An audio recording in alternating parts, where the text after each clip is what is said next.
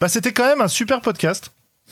Euh, donc on, on, vous donne rendez-vous pour euh, pour dans deux semaines pour notre, notre podcast suivant avec les aventureux et sur cette super blague euh, pathétique.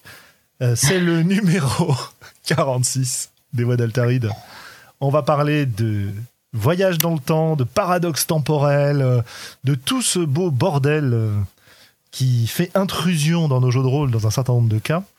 Et pour ça, ce soir, avec moi, j'ai des invités extraordinaires, des complices magnifiques. On va commencer par, euh, par celle qui occupe ce soir et dès ce soir une position euh, extrêmement importante dans les voies d'Altaride, euh, pour laquelle nous allons même créer euh, un nouveau titre, c'est euh, Madame Chat. Anne, Yeah. bonsoir. Bonsoir. Bonsoir. qui est particulièrement qualifiée pour parler de voyage dans le temps, puisqu'elle a écrit un bouquin sur le sujet dont nous reparlerons, qui s'appelle L'horloge du temps perdu. Hé. Nous avons avec nous, évidemment, qui n'a pas pu euh, se taire jusqu'au bout, Xavier. Bah, Anne, Anne a dit bonsoir, j'ai dit, je lui ai dit bonsoir, ça paraît, ça paraît. Mais c'est bien, c'est bien, tu es, moindre tu, des choses. tu- tu es impatient, c'est formidable. Xavier, donc, connu sous le nom de, de Globo. Et alors lui, euh, voyageur du temps, puisqu'il nous vient d'un d'un très lointain passé où il a pu découvrir les origines du jeu de rôle. Et celui qui rit, notre invité exceptionnel ce soir, comme Salut le, le patron, le, le boss de la brigade temporelle de Radio Rolliste. Ouais, et qui avait fait exactement la même blague que toi dans l'émission de Radio Rollist où il parlait de voyage dans le temps. Bah absolument. C'est un hommage, mon ami, c'est un hommage. Pour ne pas Ah, dire bah, un plagiat. Ah bah, je suis encore plus touché. Et voilà, donc euh, voilà la petite bande de ce soir pour parler de ces histoires du voyage dans le temps. Avant d'en parler, on va faire une petite, euh, petite ronde de news. Euh, et d'autant que Com a, a- petite annonce que bah, qui honnêtement est relativement intéressante puisque c'est un, homme- plein de talents multiples et variés.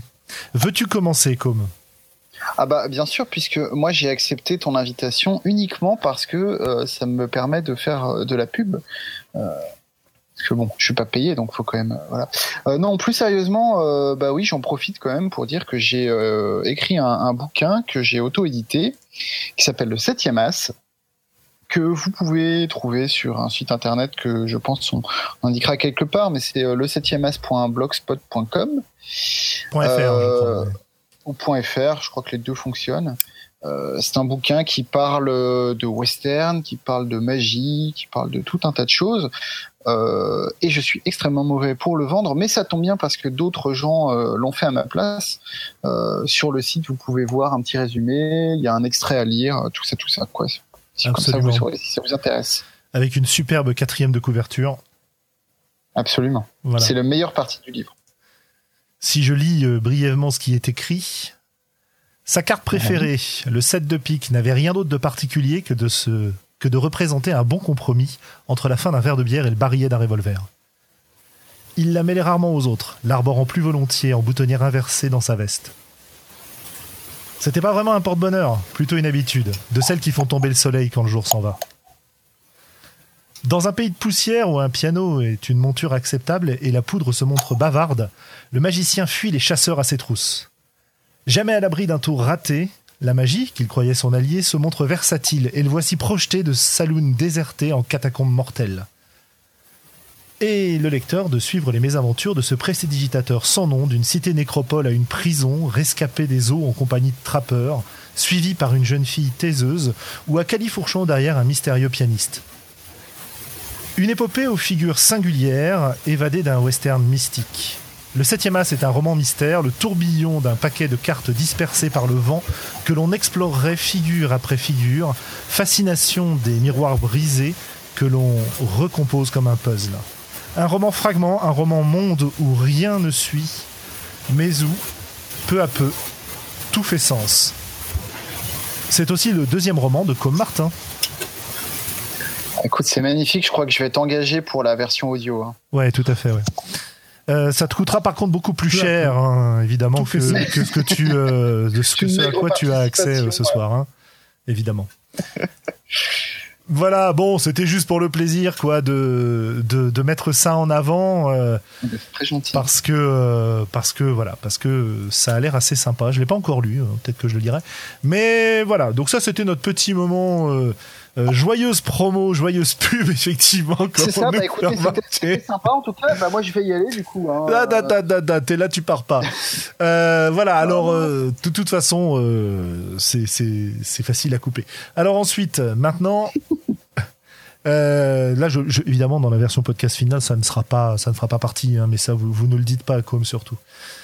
Euh, question news, fin de semaine, le Salon Fantastique à Paris. On ira y faire un petit tour, probablement, pour aller voir les, les copains des assos euh, Opal, la Ligue Ludique, euh, l'Antre, qui s'organise du pôle jeu de rôle là-bas et qui s'occupe du pôle jeu de rôle là-bas, pardon.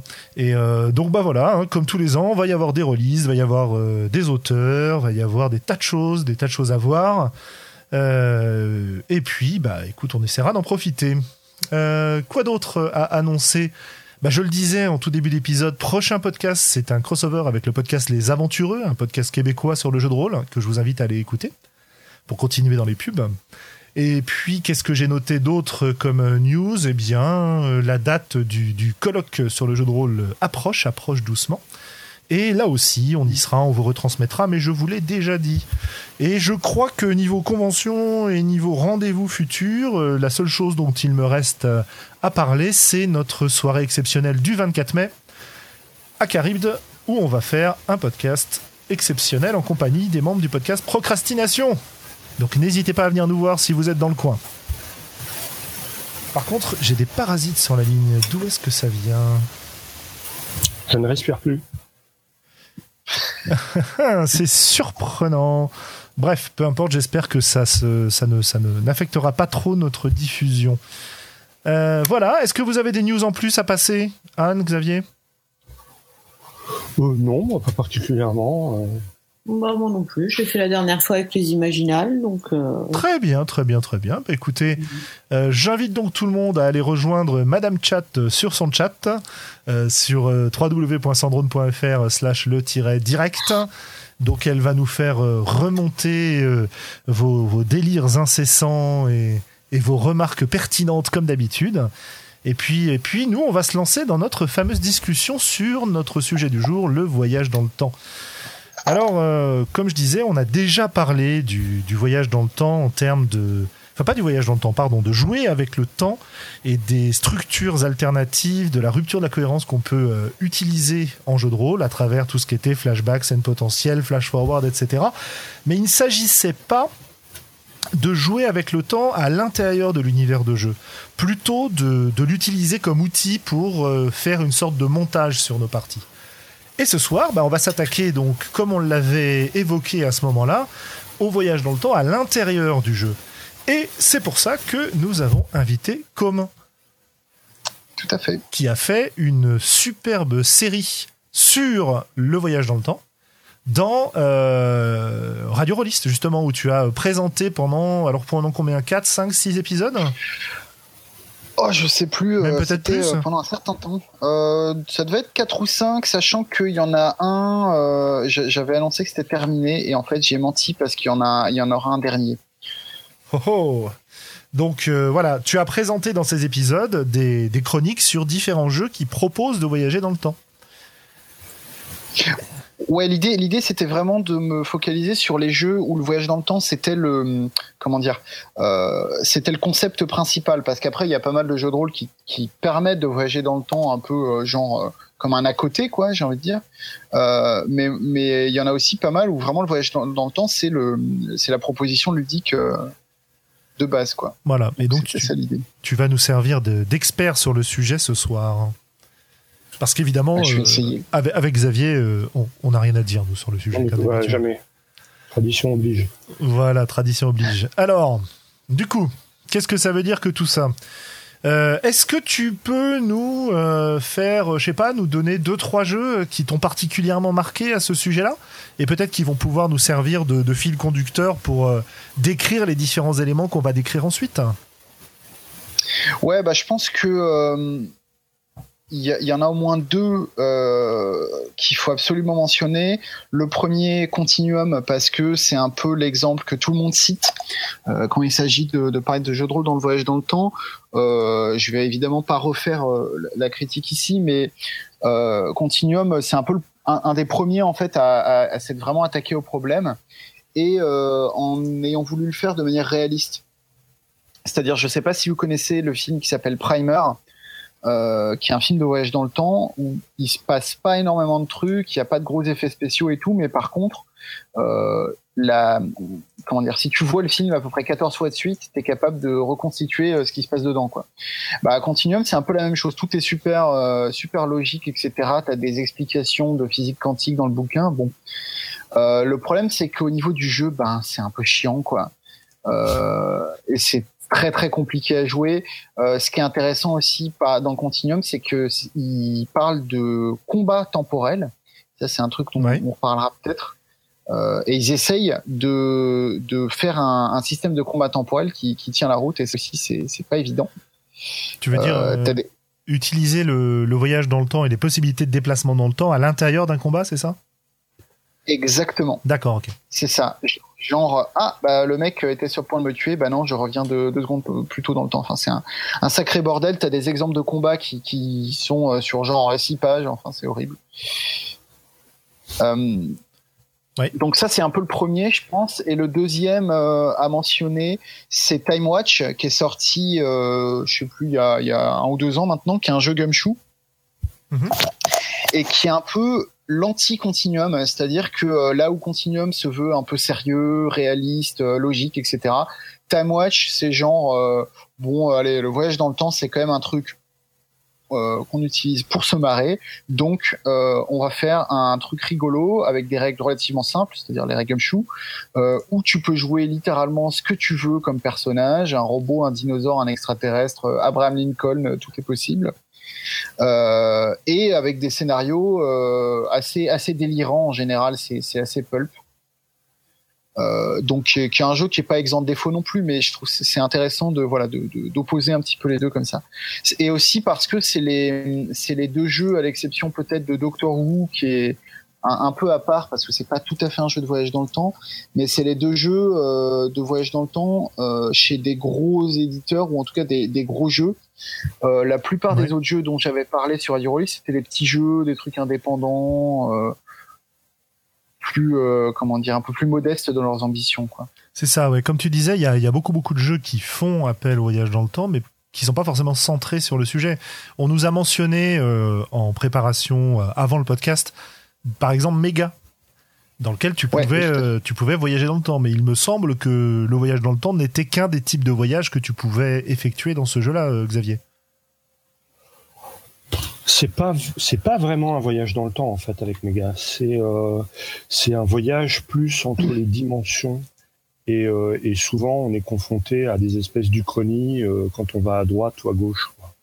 D'accord. Moi je, je vois pas vraiment ça comme un, un voyage dans le temps, dans l'espace. Oui, dans les dimensions, oui. Euh, dans alors, euh, j'imagine qu'on peut le faire, hein, du voyage dans le temps, hein, mais euh, mais c'est c'est pas le, le, souvenir et la lecture que j'en avais. D'accord. Mais effectivement, effectivement, ça y fait penser. Quelque part, l'Uchronie, c'est une forme de voyage dans le temps, sauf que là, on n'est pas en train de faire des sauts de puce en avant, en arrière, etc. Mais on est vraiment dans une dans une logique et dans une dimension alternative. Ok moi, ce, qui se rapprochait le plus d'un voyage dans le temps, c'était pas vraiment un voyage dans le temps que j'avais euh, en souvenir de jeu de rôle, j'entends. C'était euh, plus un voyage dans les souvenirs à travers euh, à travers Néphilim et les effets de Néphilim. Je sais pas si vous si vous savez de quoi il s'agit. En gros, ça permettait de jouer ces personnages dans une autre époque sous la forme d'une espèce de très long flashback. Et ils ont même sorti les Multisim qui éditait Néphilim a même sorti une campagne entière qui s'appelle les Arthuriades qui se passe donc à l'époque du roi Arthur, euh, dans laquelle on joue des personnages qui donc ont été euh, créés pour jouer au départ à l'époque moderne et qui se retrouvent pris dans ce souvenir et revivre complètement cette époque-là euh, le temps d'une campagne, quoi. Mais, mais c'est pareil, c'est pas un vrai voyage dans le temps. Semble-t-il, en tout cas. voilà, donc en tout cas, on a, on a deux jeux un peu archétypaux qui prennent le contre-pied. Il y en a plein plein d'autres parce que notamment, comme tu en avais parlé d'un certain nombre de plus petits, de plus de plus originaux, avec des règles peut-être plus encore plus légères, peut-être. du coup, moi, ce qui va m'intéresser de, discuter à ce sujet-là, ça va être en gros, comment est-ce que on aborde cette idée principale de voyage dans le temps dans ces jeux, dans les jeux de rôle en général? Qu'est-ce qu'on en fait? Comment on joue avec? Et euh, est-ce qu'on a quelques exemples euh, pratiques sur le sujet? Alors peut-être la première chose, c'est comment est-ce que ces jeux euh, abordent le voyage dans le temps vis-à-vis des personnages, par exemple? Est-ce que ce sont des jeux à mission? Est-ce que il y a d'autres modes que les jeux à mission? Parce que j'ai l'impression que c'est vraiment le, postulat de départ, la mission. Ensuite, euh, comment on gère les différentes connaissances? Est-ce qu'il y a des systèmes de jeu qui vont pouvoir euh, permettre de d'émuler le fait qu'on peut recevoir des connaissances du futur ou ce genre de choses, ou en avoir déjà alors que les événements n'ont pas été joués à la table. Bref, il y a des tas et des tas de trucs intéressants à ce sujet-là. Alors par exemple, dans, Continuum et dans Time Watch, est-ce qu'on joue des missions ou est-ce qu'on joue autre chose? Ouais, euh, on joue. Alors, Time Watch, c'est vraiment le postulat de base, c'est-à-dire euh, il y a une euh, une comment dire une organisation qui s'appelle Time Watch, qui existe en dehors du temps et dont le but est de euh, faire respecter la seule vraie ligne temporelle. Et donc, les PJ sont des agents qui sont envoyés à chaque fois qu'il y a un paradoxe, un anachronisme, un truc comme ça, pour pour réparer l'erreur en question. Donc là, on on est vraiment dans le thème euh, le plus classique qui soit. Mais euh, ce qui est intéressant, c'est que dans Time Watch, il y a un certain nombre, euh, je crois à peu près une dizaine de settings alternatifs. Ouais. On va s'écarter, enfin pas forcément s'écarter du jeu à mission, mais en tout cas le, prendre un petit peu par la tangente. Par exemple, tu peux jouer, il y a une version où tu joues des, des criminels qui vont aller voler des, objets à travers le temps. Euh, évidemment pas pour la thune parce que quand tu voyages dans le temps bon bah la thune c'est pas un problème mais plutôt pour la gloire. Tu vois genre euh, j'ai volé euh, la couronne sur la tête de Jules César des trucs comme ça quoi. Excellent. T'as une version où tu joues des mecs un peu à la Sliders. Genre ils sont paumés ils essaient de rentrer chez eux tu vois en passant par des univers parallèles. Euh, tu peux jouer des soldats dans une guerre du temps. Donc, des, voilà, on, reste toujours un petit peu dans le côté euh, mission, mais de manière un petit peu plus originale. Et, euh, Continuum, c'est pareil, c'était des missions, mais euh, euh, alors là, pour le coup, Continuum, encore une fois, hein, c'est un avis tout à fait subjectif, mais j'ai trouvé beaucoup plus chiant dans son dans son postulat parce qu'en gros, l'idée c'est que les les quand, comment dire les personnes en Continuum, ils font partie d'une espèce de société secrète de voyage de voyageurs temporels qui est subdivisée en plusieurs. Euh, alors, il le disait pas comme ça, mais c'était vraiment pour copier sur White Wolf, faire des clans. Oui. genre, t'en as, ils sont ils sont responsables des artefacts historiques. L'autre euh, de je sais pas des des, des personnages euh, à travers l'histoire euh, s'assurer que Hitler va pas se faire désinguer trop tôt etc et en fait en tant que personnage tu as la charge d'un d'un quartier genre tu vois trois intersections dans une ville et euh, es responsable des éventuels paradoxes et anachronismes qui qui ont lieu donc en gros, c'est un peu la même chose, mais sur un terrain beaucoup plus restreint, donc quand même euh, beaucoup plus frustrant aussi, je pense, pour les pour les joueurs, quoi. Ok. Ouais. Euh... Après, euh, pardon. Je t'en prie, non, non, je t'en prie, euh, continue, oui. Non, j'allais juste dire que par contre, effectivement, dans les plus dans les jeux plus indés, on s'écarte parfois de de ça euh, alors juste, euh, pardon, je fais une petite parenthèse. Il y a un jeu dans les jeux à mission voyage temporel. Il faut absolument mentionner euh, Time and Temp. Oui. C'est le jeu où tu joues des, des employés de bureau, des vacataires, on va dire, d'un d'une agence de voyage dans le temps, qui des sont intérimaires, envoyés. Ouais, des intérimaires, pardon, pas des vacataires, qui sont envoyés pour donc là, pareil, hein, toujours mission. il faut fixer, enfin, pardon, réparer les, les erreurs euh, de l'histoire, des paradoxes, etc. Sauf que les personnages sont vraiment des bras cassés et euh, tout est fait pour que ça foire. Quoi. Euh, c'est assez rigolo. Parce que c'est des intérimaires et donc, donc voilà. Et après, effectivement, il y a deux jeux qui s'écartent un petit peu de ce modèle-là et qui, de manière intéressante, proposent un peu la même chose. Il y en a un qui s'appelle Timelines et l'autre qui s'appelle Joe in Ten Persons. Et dans les deux cas, en fait, on joue différentes incarnations de la même personne, Mhm. euh, soit euh, dans des univers parallèles, soit à différents moments de la vie de cette personne. Euh, et il y a une machine euh, abrégée dans le temps qui entre en jeu. Et donc l'idée, c'est que euh, tu vas euh, essayer de corriger ta vie ou celle de ton toi parallèle euh, pour avoir le, le meilleur destin possible. Quoi. D'accord, ouais, donc c'est un, un côté très très personnel en fait finalement. Ouais, c'est ça, exactement. mais on joue tout seul ou on joue différentes incarnations? On joue à plusieurs? Ça se passe comment? Ouais, tu joues, tu joues différentes incarnations de du, du même, enfin de la même personne, quoi. D'accord. Mais ça se joue à plusieurs. Donc en fait, euh, si tu veux, c'est euh, par exemple pour euh, pour Timelines dont j'avais parlé sur Radio Rollist, c'est euh, en gros tu joues euh, chaque chaque joueur joue une version de euh, on va dire Joe qui qui a mis la main sur une machine temporelle et donc qui remonte dans le temps et ce faisant crée une ligne une ligne temporelle parallèle.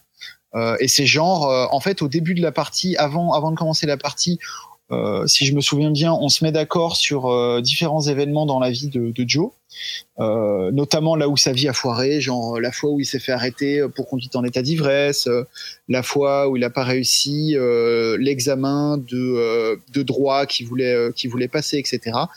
Et euh, tu vas essayer de, de corriger ça, sachant que bah, les autres joueurs euh, ont peut-être leur mot à dire sur euh, bah non, en fait, moi je pense pas que ce soit ça qu'il faille corriger, mais plutôt ceci. Et, euh, et très vite, c'est le gros bordel. euh. Ah, c'est intéressant. ouais.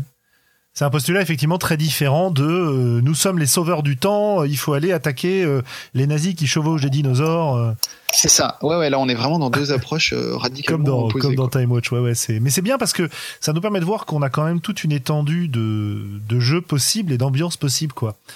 Il y, a, il y a un truc que, que j'ai pas vraiment trouvé, que je, que je cherchais éventuellement, euh, mais malheureusement je connais pas assez les jeux qui traitent de ce genre de sujet, c'est le côté un peu sandbox. Même si ce que tu décris s'en rapproche un petit peu avec ces deux derniers jeux, Timelines et euh, c'est quoi l'autre? C'est euh, Alors, c'est Joe in 10 Persons. ouais, Joe in et, Ten Persons. euh, Ok. Ouais, et j'en ai oublié un troisième qui est un, qui est un playset de, de Fiasco, Oula, ça euh, qui, qui s'appelle All the Damn Time. Euh, et, euh, et c'est pareil, c'est tu joues, euh, tu joues plusieurs versions d'un type qui s'appelle Sam. Et comme c'est un playset de Fiasco, j'ai pas besoin d'en rajouter, c'est forcément la merde. Ouais, donc je disais, moi, le, le, truc que j'aurais bien aimé jouer en voyage temporel, c'est un peu le côté sandbox, le côté exploration. Et en fait, ça me refaisait penser à un bouquin de d'Orson Scott Card qui s'appelle La rédemption de Christophe Colomb, je crois, dans lequel on suit des, euh, des scientifiques qui peuvent observer le passé. Et notamment, euh, ils étudient l'arrivée, la découverte de l'Amérique par Christophe Colomb. Et ils vont euh, évidemment être poussés à, euh, à, à intervenir en fait dans cette histoire-là. Et c'est vrai que, que, ce, que ce, ce côté-là où en fait il n'y a pas vraiment de mission au départ, mais euh, on va explorer le passé et on va être confronté à la tentation de, de le modifier, c'est... euh, bah, j'ai l'impression que c'est quelque chose qui est qui pour moi en tout cas serait assez porteur et j'ai pas vraiment trouvé de jeu qui pourrait permettre de jouer ça. Est-ce que tu as une idée sur ce sujet Ou est-ce que vous avez une idée, euh, Anne ou, ou Xavier, pareil, de choses que vous aimeriez jouer euh, pour aborder les histoires de voyage temporel Comme d'abord. Mm. Oui, voilà. Eh ben, écoute, euh, alors, Ouais, en l'occurrence, euh, j'ai pas l'impression effectivement qu'il y ait des jeux comme ça, euh, mais sans doute parce que euh, ça, ça demande, euh, ça demanderait plutôt euh, un travail énorme de la part du MJ, parce que il faudrait non seulement euh, connaître très très bien la période historique où les joueurs vont se balader. Euh, et c'est quand je dis très très bien, c'est pas juste euh, je connais un petit peu qu'est-ce qui s'est passé aux États-Unis en 1715 parce que il faut connaître vraiment les détails puisque comment dire tout l'intérêt d'un truc de voyage dans le temps c'est euh, jusqu'où tu remontes euh, dans les dans les petits détails pour changer les choses quoi. Si tu déplaces ce caillou euh, est-ce que tout va changer ou est-ce qu'il faut aller sur les événements plus grands? Euh, donc ça veut dire que tu as un travail de préparation là-dessus et puis euh, également une une, une capacité, mais ça c'est le cas, je pense pour pour le coup de tous les jeux de voyage dans le temps quand tu les maîtrises, une capacité d'adaptation et de rebondissement aux idées que peuvent avoir tes joueurs, qui vont pouvoir changer du tout tout tout la ligne temporelle dans laquelle ils se déplacent quoi. Ouais, pour moi, ça se fait à travers une forme de, de partage de la narration euh, d'une manière ou d'une autre, si tu veux, de partage de l'autorité d'une manière ou d'une autre. Euh, pour te donner un exemple, et pour revenir sur le côté information, euh, pour les, les chroniques d'Altaride, il y a, y a, un bon moment, on avait fait un numéro sur le temps, et à l'occasion de ce numéro-là, euh, j'avais fait un, une espèce de scénar-jeu pour le système Fate, mm dont j'ai déjà parlé d'ailleurs dans l'émission, dans lequel l'utilisation de, de points de Fate, de points de destin donc, pouvait être faite pour faire, comment j'avais appelé ça, des, des demandes officielles d'ajustement euh, historique, où en gros tu dépensais un, un point de destin, tu, tu disais euh, quelle était ta demande, elle était en général exaucée sous réserve que tu fasses un rapport à la fin de la partie euh, administratif parce que c'était en fait une tu jouais dans une, alors c'était un truc à mission, tu jouais dans une organisation qui était chargée de prévenir les, les scandales euh, qui euh, frappaient le, la République. Et dans les dans les années, euh, je sais plus, 1800, c'était quoi, 60, 70, je sais plus. Bref, à l'époque où il y a encore une République, mes connaissances historiques sont fort mauvaises avant les coups d'État, quoi. Et et, euh, et l'idée, c'est qu'en fait, euh, tu avais une espèce de bureau comme ça qui avait été fondé dans l'avenir et qui avait réussi à trouver le moyen de renvoyer des documents dans le passé, mais euh, quasiment que des documents, donc des ordres de mission en gros. Et euh, voilà. Donc du coup, euh, effectivement, tu avais, avais, plusieurs euh, solutions pour pouvoir pour pouvoir jouer avec ça et avec ce côté modification des détails historiques. Moi, dans le dans cet exemple-là, j'en utilisais deux. Euh, l'histoire des points de destin qui donnait un contrôle sur euh, ce qui se passait dans le monde, sur euh, sur le les éléments du décor, etc. Enfin bref, l'utilisation classique des, des, points de destin en fait, hein, mais qui était maquillée dans ce jeu-là comme un mhm. ajustement historique. Et l'autre côté, c'était que pour le MJ, j'avais filé en fait une, j'avais filé dans le dans le scénar une double timeline. Euh, d'un côté, t'avais euh, le truc qui était donné aux joueurs euh, en briefing de mission, c'est-à-dire à tel moment il va se passer telle chose, telle chose, telle chose, telle chose. Et le meneur de jeu avait de son côté sa propre version avec des choses en plus, évidemment, en fonction de ce qu'allait se passer, etc. etc. Et, euh, et, effectivement, ça, ça te demandait de la préparation. Donc, euh, ça, c'est un exemple euh, que je trouvais parlant justement pour aborder ce que tu disais, c'est-à-dire à la fois le côté préparation, mais aussi le côté une certaine liberté et une certaine ajustement. En fait, la, la, la, grande question, euh, ce que tu, ce que tu posais comme limite, c'est la cohérence historique. Euh, mhm. je suis pas, enfin, pour moi, en tout cas, c'est pas un truc hyper important, quoi. Euh, non, non, effectivement. Hein. Je sais pas ce qu'en pensent les autres. Bah, D'autant plus que de toute façon, euh, la, la, cohérence, c'est toujours pareil. Les, les, les, joueurs, ils vont aussi euh, voir et chercher la cohérence qui les intéresse. C'est-à-dire euh, Eh ben, euh, c'est-à-dire que tu, euh, si tu as un peu de bonne volonté, tu cherches à trouver des, des explications à ce qui paraît illogique. Ouais. Maintenant, la, la, cohérence historique, ça dépend à, à, à quel niveau tu l'entends, bien sûr. Mais si tu es trop, comment dire, par exemple, moi, j'aime bien faire jouer à Miles Christie euh, je cherche pas une, une cohérence forte pour plusieurs raisons. La première, c'est que la majorité de mes joueurs sont pas des experts de la période. La deuxième, c'est que tant que c'est vraisemblable, euh, l'esprit de mes joueurs euh, fera, la, fera le reste. Tu vois ce que je veux dire? Ils, vont combler les trous, tu veux dire? Voilà, ils vont combler les trous. Ouais. En fait, c'est que c'est que peut-être euh, dans le cas d'un d'un scénario euh, basé autour du voyage temporel, il va y avoir deux types de cohérence. Il va y avoir d'une part euh, la cohérence des actions des joueurs et de et de ce qui se passe autour d'eux, qui est, qui est primordial puisque c'est sur celle-là qu'ils peuvent agir et que en remontant dans le temps, ils peuvent essayer de, de modifier. Et puis effectivement, la cohérence, on va dire, euh, de l'époque dans laquelle ils jouent, si on si on parle de faire un un scénario qui se passe à une époque historique euh, et qui là effectivement peut être laissé dans le flou tant que c'est pas des détails euh, qui ont trait directement au scénario quoi. D'ailleurs euh, c'est ça fait partie des conseils qu'il donne dans Time Watch qui a une entre entre autres bonnes choses Time Watch a une très bonne section sur les conseils sur justement comment maîtriser un, un, jeu de rôle de voyage dans le temps et ils disent bah en gros bon bah restez dans le flou parce que de toute façon vos joueurs en savent pas plus que vous, comme tu le disais, euh, Globo. Euh, et puis s'il y a besoin, bah vous sortez Wikipédia, vous faites une petite pause de, deux minutes et puis vous avez la réponse à votre question, quoi.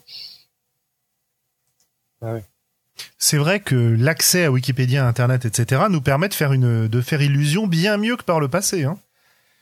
Ah ça, c'est sûr. Le nombre de, de, euh, de, de scénar en impro euh, que j'ai pu mener comme ça, alors que bah, j'avais pas préparé l'époque, mais que il me suffisait d'aller sur, euh, sur Wikipédia, choisir un événement, et puis paf, direct plein de, plein de détails, à moins d'être confronté à quelqu'un qui connaît vraiment la période, mais en général, les amis qui sont dans ce cas-là, dans mon cas, sont très indulgents et me corrigent gentiment, mais, mais ça se passe plutôt, plutôt bien en général. Ouais, donc ça c'est c'est euh, ça, ça m'amène en fait à une question qu'on nous a posée euh, sur le chat. Peut-être que que Anne veut la, la relayer à propos de des paradoxes. Alors euh, la question sur le chat c'est comment les JDR gèrent les paradoxes du style mince j'ai causé la mort de mon père avant ma naissance qu'on pourrait appeler l'effet retour vers le futur. Mm voilà, donc euh, si, on, si on parle de changer l'histoire, on a évoqué les difficultés qu'il peut y avoir vis-à-vis de la cohérence. Pour moi, ça, ça m'amène à, me poser une première question euh, qui entraîne directement celle des paradoxes, qui est quelle est la capacité des joueurs à changer l'histoire? Euh, Si on reprend l'exemple de, de Continuum et de Time Watch, comment c'est géré dans ces deux jeux-là? Eh ben, c'est ça qui est intéressant aussi, c'est que c'est pas du tout géré de la même manière. Euh, dans Continuum, le, le postulat de base, euh, c'est que euh, comment dire En fait, il faut peut-être expliquer rapidement que euh, dans les différents types de voyages dans le temps, que ce soit dans le jeu de rôle ou dans la, fiction en général, bouquin, cinéma, etc., les deux euh, les, les, deux conceptions du voyage dans le temps qui s'opposent souvent, c'est soit de dire en gros que tout a déjà toujours eu lieu et que donc en fait tu pensais changer quelque chose mais ça a toujours eu lieu. Euh, il n'y a qu'une seule qu'une seule ligne temporelle etc euh, etc et puis euh, l'autre conception c'est celle qu'on voit justement dans Voyage vers le futur retour vers le futur n'importe quoi. C'est c'est qu'en gros chaque action que tu vas effectuer dans le passé va, va créer une, un point de divergence et donc potentiellement des univers parallèles quoi en gros et euh, sur par rapport à ces deux conceptions-là, bah, Continuum se situe plutôt dans la première, c'est-à-dire que euh, il n'y a pas de paradoxe possible parce que tout a déjà eu lieu. Euh, si par hasard les joueurs changent quelque chose, créent un paradoxe qui n'aurait pas dû avoir lieu, etc.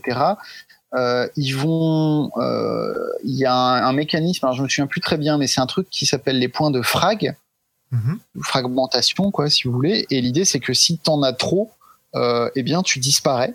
Euh, et euh, si je me souviens bien, c'est un peu le bordel parce que si tu disparais, c'est un truc genre les actions que tu as fait disparaissent aussi. Enfin, j'avoue ne plus me souvenir avec précision. Dans Time Watch, il y a un système un peu similaire, mais beaucoup plus souple, euh, en fait, dans Time Watch, tes personnages vont avoir deux caractéristiques, enfin deux attributs de, résistance. Il va y avoir les points de vie euh, tout à fait classiques, donc résistance physique, et puis euh, il y a des points de résistance temporelle. C'est un attribut qui s'appelle la la stabilité temporelle, et donc tu peux perdre des points dans cet attribut si tu fais des paradoxes, ou d'ailleurs si tu voyages dans le temps, parce que voyager dans le temps est en soi un, un paradoxe. Euh, et euh, l'idée, c'est que donc tu as une jauge de points comme ça, et puis si tu euh, tu baisses trop dans cette jauge là, euh, eh ben tu peux commencer à, t'effacer, donc un peu à la retour vers le futur, voire à disparaître complètement. L'idée, c'est que en gros l'univers juge que c'est bon là, t'as assez fait mumuse, maintenant on te dégage. Ce qui peut arriver aussi, c'est que tu sois remplacé une version de toi crédible dans l'époque à laquelle t'es genre euh, euh, tu crées un paradoxe euh, au XVIIIe siècle, bah pouf, d'un seul coup, euh, tu tu obtiens, enfin tu acquiers la personnalité et les souvenirs d'un type du XVIIIe siècle. Ah, c'est marrant ça. ouais, ça c'est assez c'est assez marrant et c'est des points qui peuvent être également regagnés très facilement. En fait, l'idée du, du créateur du jeu, c'est ce qu'il explique dans les dans les notes de conception du jeu, c'est qu'en fait, il voulait un système où c'est tu es puni quand même pour faire des paradoxes parce que sinon t'en fais tout le temps et après c'est le bordel. Mais que cette punition ne soit pas trop sévère parce que créer des paradoxes c'est quand même rigolo. Euh, et donc euh, il faut euh, permettre aux joueurs de pouvoir en faire de temps en temps quoi. L'idée c'est que si tu fais un paradoxe mineur tu vas perdre quelques points de stabilité temporelle c'est pas très grave. Par contre effectivement si tu tues ton propre grand-père ben là t'as intérêt à t'as intérêt à t'accrocher parce que tu vas non seulement perdre beaucoup de points de stabilité temporelle, mais ensuite euh, créer un univers parallèle. Euh, et là, c'est la, deuxième conception donc du voyage dans le temps. Euh, et là, ça devient, euh, ça devient très compliqué, euh, surtout pour annuler l'action en question. Ouais, c'est c'est vachement, vachement intéressant parce que je me faisais la réflexion en t'écoutant que la plupart des jeux qui font intervenir du voyage temporel ont un moyen ou un autre de punir les paradoxes temporels que ce soit effectivement par un effacement du perso, etc. Enfin, ce que tu as cité jusque-là. Mhm. Euh, et d'un autre côté, le réflexe que tu as au départ, c'est de te dire, bah oui, euh, si je punis pas euh, mes joueurs qui feraient n'importe quoi, ils vont faire n'importe quoi. Et donc, il faut limiter un peu leur pouvoir parce que sinon, il n'y a plus de scénar, il n'y a plus de défis, il n'y a plus de problème, quoi. Ça, c'est un peu le, le réflexe initial que j'ai en entendant tout ça. Puis à la réflexion, je me dis qu'en fait, non le, le garde-fou du paradoxe, il a un autre intérêt qui est de nous permettre de continuer à jouer parce que si euh, on, part dans tous les sens, eh ben en fait on va on va plus être capable de, enfin ça va être très très compliqué d'envisager toutes les conséquences de nos changements. Euh, moi ça c'est pas forcément un truc qui me fait peur parce que j'aime bien créer à la volée etc. Mais je sais que j'ai des limites et qu'au bout d'un moment c'est toujours les mêmes idées qui vont revenir quoi. Donc peut-être qu'en limitant les choses de ce point de vue là c'est plus plus facile à gérer, dirons-nous. Bah, bah, non seulement ça, mais aussi le risque, en gros, si euh, les joueurs peuvent faire des paradoxes euh, autant qu'ils veulent, euh, sans, sans, aucune conséquence, on va dire, technique, eh ben c'est que au bout d'un moment, tu, tu, tu commences à, à dévier de plus en plus bah, non seulement de la ligne temporelle, mais surtout de, de la mission ou du scénar, euh, du but en tout cas des personnages. Et au bout d'un moment, en fait, le scénario ne devient plus que euh, tentative de réparer la dernière erreur en date. Oui. Et, et du coup, euh, tu vois, ça fait une espèce de cascade qui, euh, je pense, peut devenir assez chiante. Quoi. Il y a un moment où potentiellement les joueurs vont dire bon allez, là ça suffit, on a on a trop cassé l'univers, tant pis on le met à la poubelle et puis on laisse tomber quoi.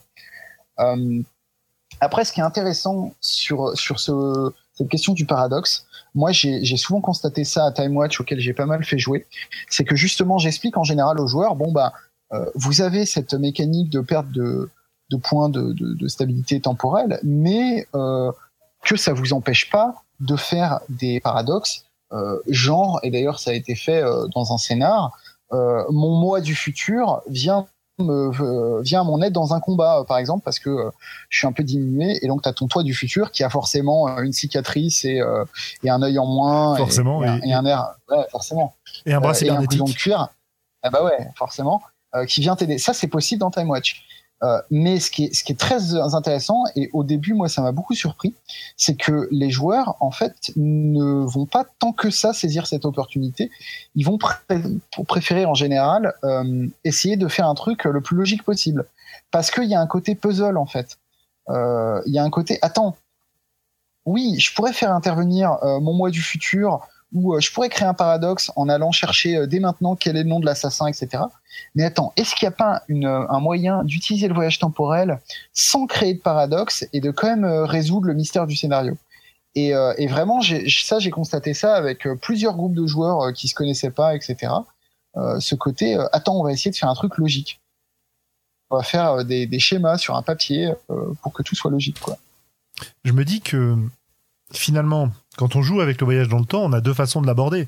Soit on joue vraiment avec le voyage dans le temps et les possibilités qu'il offre en termes de paradoxes, en termes de, de résolution inattendue de situations, et de, de bonnes idées d'utilisation de ces déplacements dans le temps, soit on, on, joue en fait comme on jouerait avec des univers parallèles ou avec des pays différents, c'est-à-dire euh, bah, cette mission-là, elle va se passer au XVIe siècle et ça va être cool parce qu'on va pouvoir jouer euh, des persos euh, comme au XVIe siècle, dans le contexte politique de l'époque, avec la technologie de l'époque et tout.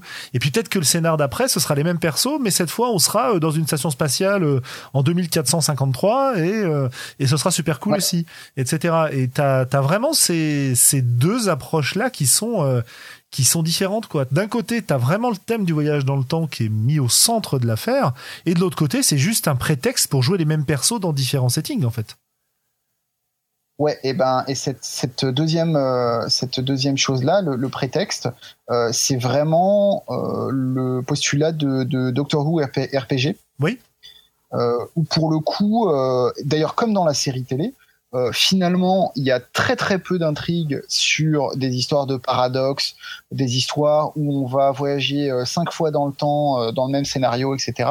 Et c'est beaucoup plus, comme tu le dis, des épisodes où un jour t'es au 16e siècle, un jour t'es dans le futur, un jour t'es es sur sur Vénus, voilà. Est-ce que ce serait pas une, une espèce d'opposition entre de la SF un peu un peu côté hard science entre guillemets, c'est-à-dire où on essaye de garder une une cohérence logique, un peu euh, un réalisme comme dans euh, Continuum, si tu veux, même si ça peut être très fun, hein, et un côté au contraire complètement pulp euh, où où bah on s'éclate à jouer un peu n'importe où, n'importe comment, dans des, des, possibilités très différentes. et en rejoignant même le côté, pour exploiter le côté voyage dans le temps, en rejoignant ce que tu vois dans beaucoup de comics qui font intervenir le voyage dans le temps, quoi. avec justement le, le, classique appel au mois futur dont tu parlais, etc., etc., quoi. Euh, j'ai, enfin le, les, je sais pas si tu as étudié euh, le voyage dans le temps dans les comics euh, Marvel, etc. Mais c'est un, c'est un bordel hallucinant. Hein ah oui, oui, non, ça, je suis, je suis moins spécialiste de ça, mais par contre, oui, clairement.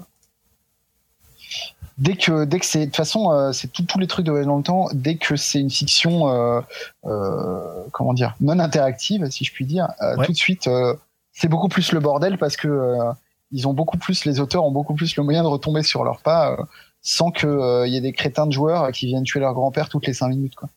Tu prends une, une série, euh, j'allais dire extraordinaire. Bon, si vous la regardez, vous comprenez dans quel sens elle est extraordinaire. Hein. qui s'appelle Legend of Tomorrows, qui est une série d'essais dans laquelle tu vois des, des pseudo-héros qui euh, effectivement euh, voyagent dans le temps euh, pour le défendre contre de, vilains opposants qui veulent le modifier. Et les problématiques de voyage dans le temps sont assez, sont assez rigolotes parce qu'en fait, ils, ils vont combattre des. Alors, c'est vraiment un prétexte pour faire des épisodes dans différentes époques, hein, clairement. mais ce qui est rigolo, c'est qu'ils vont combattre ce qu'ils appellent des aberrations temporelles. Euh, et qui, se, qui mettent une règle en place qui est tu ne peux pas intervenir à l'endroit où tu es déjà intervenu. Ah, parce que sinon, tu vas créer une tempête temporelle. Alors évidemment, comme toutes les bonnes règles, eh ben, dans la série, il y a des moments où elle est violée, et puis ça crée plein de problèmes, etc., euh, etc. Quoi. Donc c'est euh, le, comme tu disais, les fictions non interactives s'en donnent à cœur joie. Et c'est vrai qu'on n'avait pas mentionné le, les univers de, super héros qui sont quand même extrêmement riches en, ah voyage temporel dans tous les sens, quoi. Xav, qu'est-ce que tu penses de tout ça? Moi, je pense qu'il y a une, dimension qu'on qu'on oublie un petit peu, c'est le côté euh, jouer mindfuck à la à la, à la Thomas Munier. C'est-à-dire? C'est-à-dire, eh bien, accepter que euh, brouiller, brouiller les pistes entre euh, justement, je sais où je suis, je sais où j'en suis, euh, je comprends ce qui se passe, tu vois. C'est-à-dire que euh, Thomas, il y a des, moments où il joue et euh, tu sais plus si tu es dans le, le réel, euh, dans le monde imaginaire qu'il a posé, si c'est un flashback, si c'est un flash forward euh, où tu en es. Et, euh, et je trouve ça euh, assez intéressant de jouer un peu à l'armée des douze singes, tu sais, où, où, mhm. le mec il a pas toutes les infos, il comprend pas s'il est euh, euh, dans le futur, dans le vrai futur, dans un autre futur, dans le passé. C'est confus ce que je dis? Non, non, non, ça, ça va. Non. C'est c'est intéressant. Parce que, là, là, on cherche toujours à, à, essayer de comprendre, de trouver une cohérence et à trouver une logique au, au paradoxe temporel. Parce qu'on est parti. Pardon. Ouais, vas-y, vas-y. je disais parce qu'on est parti en fait dans tous les postulats qu'on a qu'on a étudiés jusque là, on est parti sur des gens qui contrôlent un peu leur voyage dans le temps et qui sont euh, qui sont à l'origine de ces voyages et, mmh. Et, qui sont en contrôle, voilà. Alors que là, dans ce que tu décris, c'est justement quelqu'un qui ne serait pas en contrôle. En fait, quand tu décris tout ça, moi, ça me fait ça me pas ça m'a fait penser immédiatement à, à Philippe Cadic et à un certain nombre de ces histoires hallucinées euh, qu'on peut euh, bah, sur lesquels on, peut, enfin, auxquels on peut se référer pour voir ce genre de, de délire et de, de situations difficilement ah compréhensibles. un peu ça, ouais. Et donc, euh, voilà, moi je trouve, ça, enfin, je sais pas si c'est mieux ou si c'est moins bien, mais je trouve que dans l'idée du voyage temporel, euh, c'est intéressant aussi euh, de, pouvoir brouiller les pistes. C'est-à-dire éventuellement de partir de l'idée aussi que le, temps est, euh, n'est pas linéaire, mais que le futur est vraiment un champ des possibles, et que donc euh, il y a un le côté, euh, on va se demander si on est si on est bien dans le futur, dans le passé, dans machin où on, est, mais tu peux aussi te dire, bah voilà, des futurs, il y en a plusieurs, et dans lequel je suis, est-ce que je suis dans le bon, est-ce que je suis dans celui qui m'intéresse, est-ce que je suis dans, tu vois, bah ça, ça finalement, euh, je parlais tout à l'heure dans Time Watch, là il y a la variante euh, Sliders, un petit peu. Donc je disais Sliders parce que c'est la c'est la série télé. Hein, si vous connaissez pas, c'est c'est un peu c'est c'est un peu finalement ce que tu ce que tu décris, euh, si si j'ai bien compris, c'est-à-dire les types qui ouais, ils se retrouvent dans un univers, ils savent que c'est pas leur, ou en tout cas ils s'en rendent compte mais euh, ils ont un contrôle tout à fait relatif. D'ailleurs, euh, si je me souviens bien, dans Sliders, euh, il y a une, une, grosse partie de chaque épisode, c'est euh, bon ben comment on, on, fait pour passer à l'univers suivant, toi, en gros. je crois qu'il y a des, des, des points. en fait, ils ont un... comment ils justifient ça dans la série, mais ils ont un portail qui va s'ouvrir, qui va s'ouvrir à un endroit donné et si je me souviens bien, il faut qu'il soit à cet endroit au moment où il va s'ouvrir. Ah oui, c'est ça. Et ils ont un moyen de savoir quand est-ce qu'il va s'ouvrir et plus ou moins où il va s'ouvrir. Voilà. Et, euh, c'est ça. Et comme leur but c'est de rentrer euh, chez eux, et eh ben il faut toujours qu'ils arrivent à arriver sur le sur le bon portail quoi.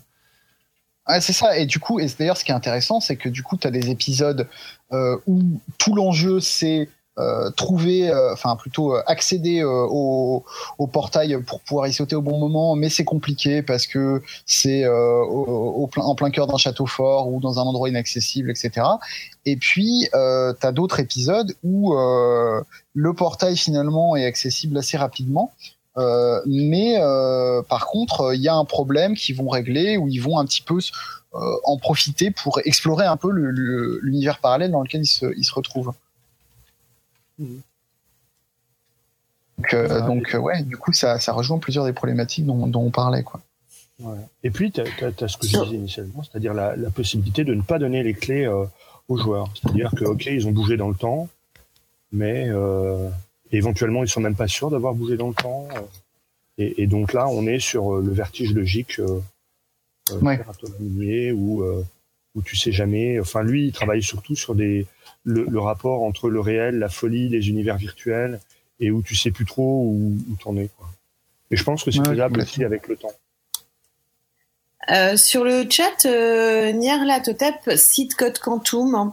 Est-ce qu'il y a eu des, euh, ah bah des jeux de rôle là où il y avait la possibilité de jouer euh, un, un, personnage aléatoire et différent à chaque fois? Écoute, j'en ai Alors, est-ce que j'ai le, droit, est-ce que j'ai le droit de dire que Time Watch le, le permet ou au bout d'un moment on va me suspecter d'avoir été payé par. non, mais ça peut être une idée.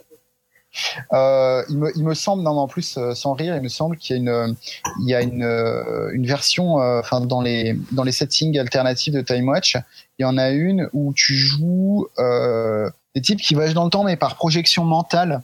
Et il me semble que c'est dans un, dans un univers assez Lovecraftien. Euh, donc ils doivent empêcher euh, tout un tas de choses innommables de, trouer le, tissu du temps, quoi, si je puis dire. Mais ils font ça pas en se déplaçant eux-mêmes, mais en faisant une projection mentale. Et si je ne m'abuse, je crois qu'ils ne choisissent pas dans qui ils s'incarnent. C'est le MJ qui choisit. Ça, c'est assez rigolo. Le, ce, que je, ce que je vois qui s'en rapproche, c'est. Alors, c'est pas du voyage dans le temps, c'est du voyage dans les dimensions parallèles. C'est The Strange qui est sorti il y a, il y a quelques années ah. déjà dans lequel tu joues des personnages qui vont euh, voyager dans des mondes parallèles. Et en fait, quand ils voyagent dans des mondes parallèles, ils vont... Euh, comment ils appellent ça euh, c'est une translation, je crois, ou une traduction, quelque chose comme ça. et l'idée, c'est que ils vont changer en arrivant dans l'univers pour se conformer à cet univers. Exemple, t'as un type qui va être biker euh, dans le monde euh, réel euh, terrien et qui va partir dans ce qu'ils appellent une récursion, donc un univers parallèle médiéval fantastique, et eh ben il peut se retrouver chevalier elfe avec les, souvenirs des elfes, etc., etc. Quoi. Donc il y a des il y a, y a, ce côté un petit peu transposition du cœur du personnage vers quelque chose qui, qui, se, qui correspond à cette réalité parallèle. Mais c'est pas du voyage dans le temps à proprement parler, quoi. Ouais. Mais c'est effectivement, ce serait, ce serait intéressant. Alors le problème, c'est que, enfin, finalement, euh, les jeux que tu citais tout à l'heure, comme Timeline, etc., ça en rapproche un peu parce que ce qui était rigolo dans Code Quantum, c'était en plus qu'il était limité dans le dans le l'étendue temporelle dans laquelle temporelle dans laquelle il voyageait à sa propre vie en fait. Il n'était pas dans son propre corps, mais c'était toujours dans sa propre vie. Sauf euh, épisode exceptionnel, il me semble. Tu veux dire dans sa propre vie, euh, limité par rapport à ses propres. Ouais, c'est-à-dire qu'il pouvait pas il pouvait pas s'incarner avant son année de naissance ni après son année, euh, voilà, l'année de laquelle il était parti en fait. Oui, c'est, ouais, je, je, crois que tu as raison. Euh, donc c'est, c'est quand même. On fait un épisode pendant la guerre de sécession, si je me souviens bien. Ouais, c'est à ça que je pensais, mais je me souviens plus de celui-là. Mais je crois que c'est parce qu'il que il avait, il était dans un ancêtre à lui ou une connerie comme ça. Enfin, euh, très, très, très, très sympa comme série. Euh, j'avais beaucoup aimé et c'est vrai que. Ouais, ouais. Ça pourrait être rigolo. Bah, t'as une autre série qui se base un peu sur le même principe de, de voyage euh, de l'esprit vers un autre corps, qui est récente, qui s'appelle Travelers. comment, comment elle s'appelle? Elle est sur Netflix. En français, les voyageurs du temps. Voilà, les voyageurs du temps. Ouais. Ça m'a fait rire parce que ça me fait penser à Temps X. Euh, c'est un côté super kitsch comme type les voyageurs du temps. Eh ben, c'était assez sympa comme série. J'avais, j'avais bien aimé le, postulat, moi, en tout cas. Euh... Ouais, ouais, bah c'est un, principe qui est, qui est repris, qu'on retrouve quand même, euh, bah, qu'on retrouve dans, euh, et là évidemment c'est l'armée des douze singes, euh, de partir dans le passé vraiment pour régler un, un, un problème général, une, enfin universel en fait. Euh, ouais, moi je j'aime bien sans plus. C'est trop euh, c'est trop blablateur pour moi comme euh, comme série par rapport à Code Quantum où là le voyage dans le temps on retrouvait tout cet esprit de, de des années 80 euh, où le voyage dans le temps était plutôt euh, plutôt léger dans l'ensemble même s'il y avait des épisodes de Code Quantum qui étaient plus sombres. Mais ça se rapprochait plus de, de Retour vers le futur ou de ce film qui s'appelle Peggy Sue s'est mariée ouais. Avec Kathleen Turner, euh, c'est-à-dire des, histoires euh, très personnelles à régler, quoi. Mais euh, là, ça, tu t'as pas cité tout à l'heure quand tu parlais de, scientifiques qui qui voyageaient dans le temps pour observer. Tu parlais d'Orson Scott Card. Il y a Connie Willis aussi, le grand livre. Je connais pas ça. Ah, c'est très très bien. Hein. C'est effectivement des historiens qui qui voyagent dans le temps juste pour observer, pour vérifier leurs hypothèses et dans, il y en a deux, il y a Sans parler du chien, je crois, et euh, le, le, grand livre. Dans le grand livre, c'est une, une, historienne qui se retrouve. Euh, il y a une petite erreur de machine et elle se retrouve euh, au mauvais moment du Moyen Âge, c'est-à-dire au moment de la peste noire, et est bloquée en fait et sans pouvoir faire grand-chose puisqu'elle ne veut pas créer un paradoxe temporel. Ok, ben on ira voir ça. Ouais, très bien ça. Qu'est-ce qu'on, enfin, à moins que vous ayez autre chose à dire sur le sujet, on peut peut-être passer un peu à la suite de ce dont euh, j'avais prévu qu'on parle, et, notamment euh, peut-être quelques quelques aspects pratiques, parce qu'il y en a un certain nombre qu'on n'a pas encore euh, qu'on n'a pas encore évoqué, pratique dans le sens qu'on peut aborder pendant des parties. Hein. Et la première question que je me pose, c'est comment est-ce que je prépare une partie dans un jeu qui est basé sur le voyage temporel? Allez, euh, Xavier, comment tu prépares une partie dans un jeu comme ça, toi? Ah merde. Bah, Il est mort. ça. Et de deux, j'ai. Ah, voilà, ça y est. Attends, attends, on t'entendait pas. On t'entendait pas. Reprends. Ok. Donc je, je délirais sur bah moi j'en fais pas. Ouais. Ça fait très longtemps que j'ai pas fait de, de voyage temporel. Et d'une et de deux en fait je travaille je je prépare pas tant que ça mes parties, sauf euh, si je fais des euh, un one shot. Et d'ailleurs j'ai si j'ai un scénario sombre, je l'avais pas casé, que j'ai écrit où en Salaud. fait euh, c'est en fait c'était pour euh, un, un colloque Bob le qui qui parlait du, du voyage dans le temps et, et je voulais pas que les, les personnages voyagent dans le temps à proprement parler et donc en fait ils étaient euh, une même entité une même essence qui était euh, qui, qui était euh, splittée comme on dit en français qui était euh, Fragmenté. Fractionné. fragmenté dans le temps. Et donc euh, sur ma table de six joueurs, il y en avait deux qui, qui venaient euh, des croisades, deux qui venaient des années 30, euh, ambiance Call of Toulouse, et deux qui venaient d'un futur super super lointain. Et en fait, il y avait encore deux itérations qui étaient un peu leur l'aspect maléfique de la personnalité de l'entité qui avait été euh, fractionnée au départ.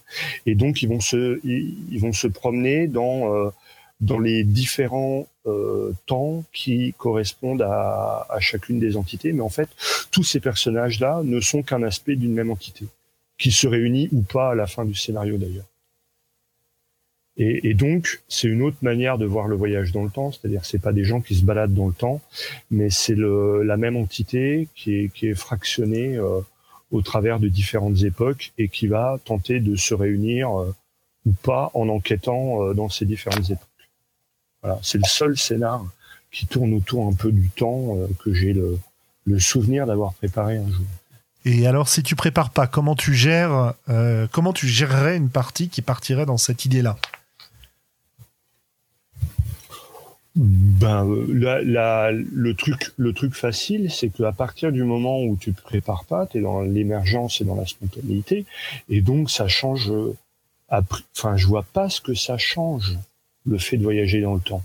De toute façon, tu es dans dans, dans une espèce de linéarité du euh, de ton une linéarité, une de ce que tu racontes, de ta fiction.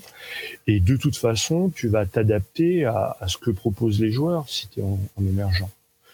Et, c'est juste par rapport à tes notes ou au, au petit coup d'avance sur l'échiquier que tu essaies de garder sur tes joueurs que, tu vas essayer d'avoir en toile de fond une certaine cohérence par rapport au paradoxe temporel.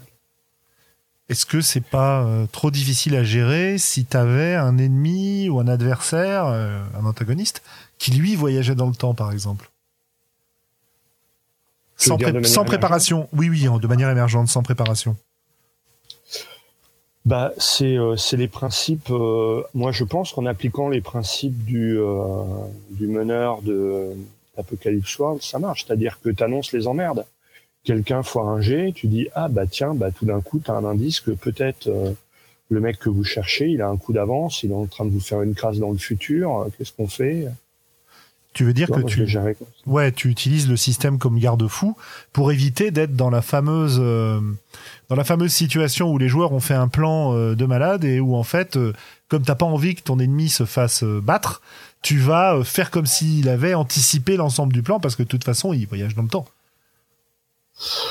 Ben, moi, moi, je vois pas l'intérêt de battre ses joueurs, tu vois. Non, mais je suis d'accord, hein. C'est le chemin. Donc, euh, effectivement, si tu veux gagner, tu fais comme ça, mais.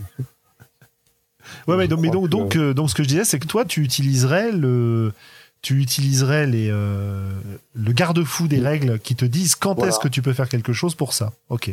ou, ou des espèces de fronts, tu vois, encore une fois, c'est-à-dire euh, tu, tu prévois toi un, un espèce de d'agenda du grand méchant qui va se déplacer dans le temps, mais que tu déclenches que par rapport à ce que font ou ne font pas tes joueurs.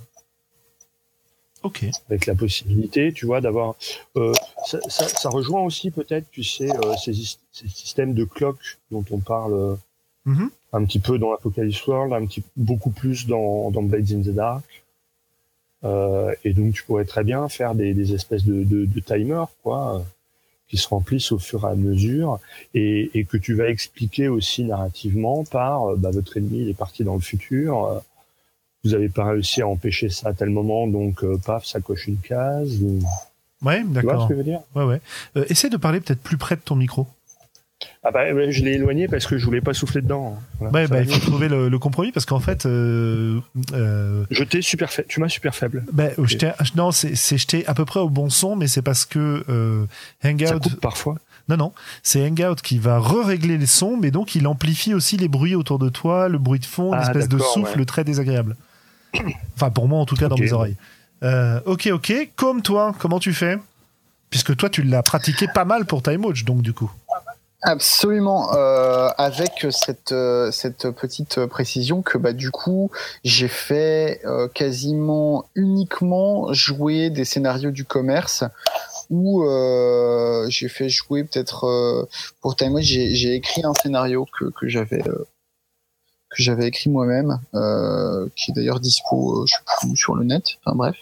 Euh, mais dans les deux cas, en fait, euh, voilà, c'est effectivement en préparant à l'avance. Et en plus euh, dans un type de jeu qui est le jeu à mission, qui fait que c'est assez simple finalement de, préparer ça. Et ça ça diffère pas tant que ça finalement dans n'importe quel jeu à mission. dans Time Watch, ce qui se passe, c'est que bah il y a un point de départ qui est le point de départ pour les joueurs, c'est-à-dire le moment où ils se rendent compte euh, qu'il y a quelque chose qui cloche au niveau du temps. Et en général, ce point de départ, il est, il est suffisamment visible justement pour que pour qu'ils s'en rendent compte. Genre, euh, il y a un scénar, ça commence euh, par bah, le problème, c'est que Jésus n'est pas né comme prévu. Du coup, c'est un peu le bordel. allez voir ce qui se passe. mais parfois, ça peut être un peu plus subtil. Euh, mais euh, voilà, en général, c'est ça. Et après, il y a le point de départ euh, du scénario, c'est-à-dire que tout l'enjeu pour les joueurs, ça va être de commencer par ce point-là qui est le point le plus visible, mais finalement le dernier euh, le dernier moment en date, on va dire, où où la, disruption temporelle est perceptible. Et puis ils vont remonter comme ça, comme on remonte un courant, de cause en cause, jusqu'à arriver à la cause première qui est euh, celle qui a tout fait dérailler. Et euh, une fois qu'ils ont réparé cette cause, euh, eh ben euh, la mission est réussie. Et donc du coup, bah toi quand tu quand tu crées un scénar ou quand tu le prépares, il faut juste que tu aies cette espèce de petite chronologie en tête de, de 4-5 événements qu'après les joueurs peuvent aller explorer dans n'importe quel ordre. Tant que tant que tu as cette chronologie là en tête, tant que tu sais qu'il y a quatre ou cinq moments dans le temps par lesquels ils vont devoir plus ou moins, euh, euh, enfin, ils vont devoir passer, pas forcément de manière obligatoire, mais en tout cas, euh, s'ils veulent tous les tenants et les aboutissants, ils vont devoir aller voir. Bah après, tu, tu ça dans l'ordre qu'ils veulent, quoi. Ça, ça revient à, se balader dans un sandbox, quoi, finalement. Oui, c'est un, un scénar assez classique dans lequel tu vas disposer des, au lieu de disposer des lieux dans lesquels tu peux découvrir des choses, ça va être des moments, quoi. Voilà. Mais, mais globalement, ça revient au même. Bah, c'est ça, parce qu'à partir du moment où tu as, où as un but précis, où ton, le, le comment dire, euh, tu voyages dans le temps pour un but précis, bah ouais, en fait, euh, finalement, euh, il faut, en fait, comment dire, la, la préparation, je pense, c'est pas le plus compliqué. Ce qui est le plus compliqué, euh, c'est un peu ce que Globo disait, c'est de, de réagir, euh, de rebondir en ayant ce coup d'avance euh, qui te permet de dire à tes joueurs ah ouais mais attends si tu fais ça du coup là ça va créer un paradoxe par rapport à tel truc euh, dont t'es pas forcément au courant etc etc mais même ça finalement je je sais pas à quel point c'est c'est beaucoup plus difficile que qu'un scénario classique. Je, je sais pas. J'ai pas l'impression hein. comme tu, comme tu dis, Julien, euh, si au lieu d'avoir des lieux géographiques, tu as des lieux temporels, en fait, la structure, elle est la même avec quelques points d'originalité euh, où tu peux faire réapparaître euh, cette thématique. Euh, finalement, je trouve ça assez décevant parce que ça reste du, ça reste du décor, quoi. Purement et ah, simplement. enfin, tu peux aussi faire réapparaître des PNJ, tu vois. des gens qui sont morts à certaines époques ne le sont pas encore à d'autres. tu peux jouer sur des ah, trucs comme ça. la facilité du coup de théâtre, en fait. Ouais, justifier le, le, Deus ex machina, justifié par le voyage temporel. Bah, après, euh, Est-ce que c'est qu'un décor? Non, je pense pas parce que euh, il y a forcément des, des situations euh, que, que, tu ne peux faire intervenir que dans le, le voyage dans le temps.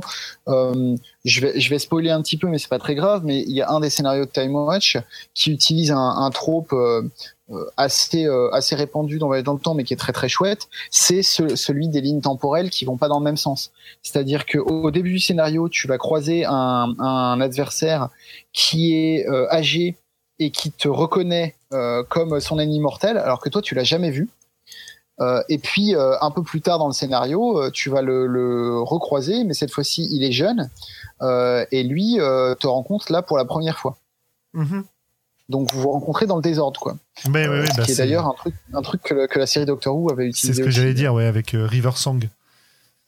Voilà.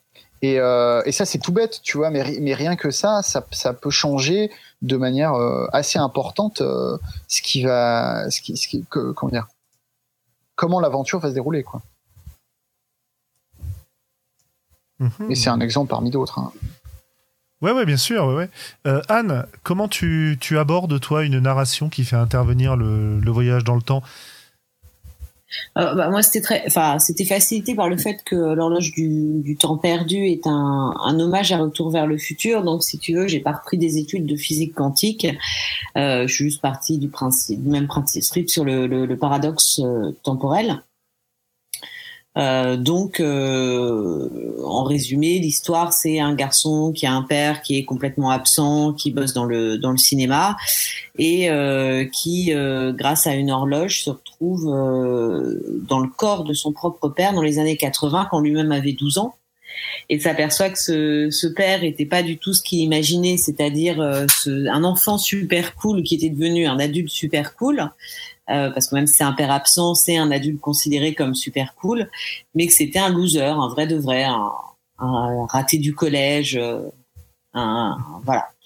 Et du coup, euh, du coup, évidemment, le, le, l'intrigue tourne autour de, des possibilités de retour dans son propre temps et son propre corps, mais aussi d'empêcher une mort qui va influencer euh, le caractère de son père et qui va faire qu'il va devenir ce type-là. Euh, donc c'était c'était pas très difficile parce qu'il a suffi de suivre le, le, paradoxe temporel de Retour vers le futur avec plein de clins d'œil en plus. Donc euh, donc euh, donc voilà, j'ai pas eu de, c'était assez fluide en fait. Mm-hmm. Euh, Finalement, le, le, voyage dans le temps, c'est plus le Enfin, comment dire, c'est ce qui va permettre à l'histoire de se dérouler, mais une fois que t'es dedans, il a vachement moins d'importance, quoi.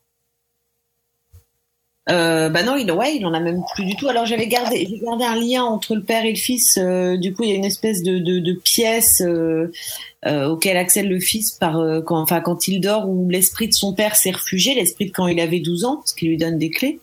Mais puis il n'y avait pas de conséquences comme, même pas de conséquences comme Retour vers le futur. Vraiment, il devait, il devait revenir à son époque, effectivement, mais il n'y avait pas la peur de la peur de mourir comme dans Retour vers le futur où la question se pose. Mhm. Voilà, il devait rectifier quelque chose de façon positive. Donc le voyage dans le temps était euh, là servait de, de prétexte à une autre histoire, qui est la rencontre entre ce père et ce fils, plutôt que vraiment de, de ressort euh, narratif, quoi. Ouais. Hum, mais, mais moi, c'est ce que j'aime dans les voyages dans le temps, euh, de toute façon. Et si je devais faire un, je devais jouer un jeu de rôle sur le, le, voyage dans le temps, ce serait un jeu de rôle euh, vraiment tourner autour des, des, personnages et des conséquences du voyage dans le temps sur les personnages. C'est comme ça que j'aimerais. J'ai pas un voyage dans le temps qui sauve, euh, qui sauve l'univers obligatoirement. D'accord.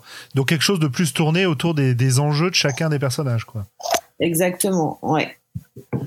Bah, bah, c'est ce qu'on trouve. Enfin, c'est ce qu'on trouve euh, de toute façon au cinéma et en littérature, c'est moitié moitié. Hein. Soit on, sauve l'univers, soit on évite euh, de disparaître. On fait les deux. Euh, on, on, peut faire les deux, oui.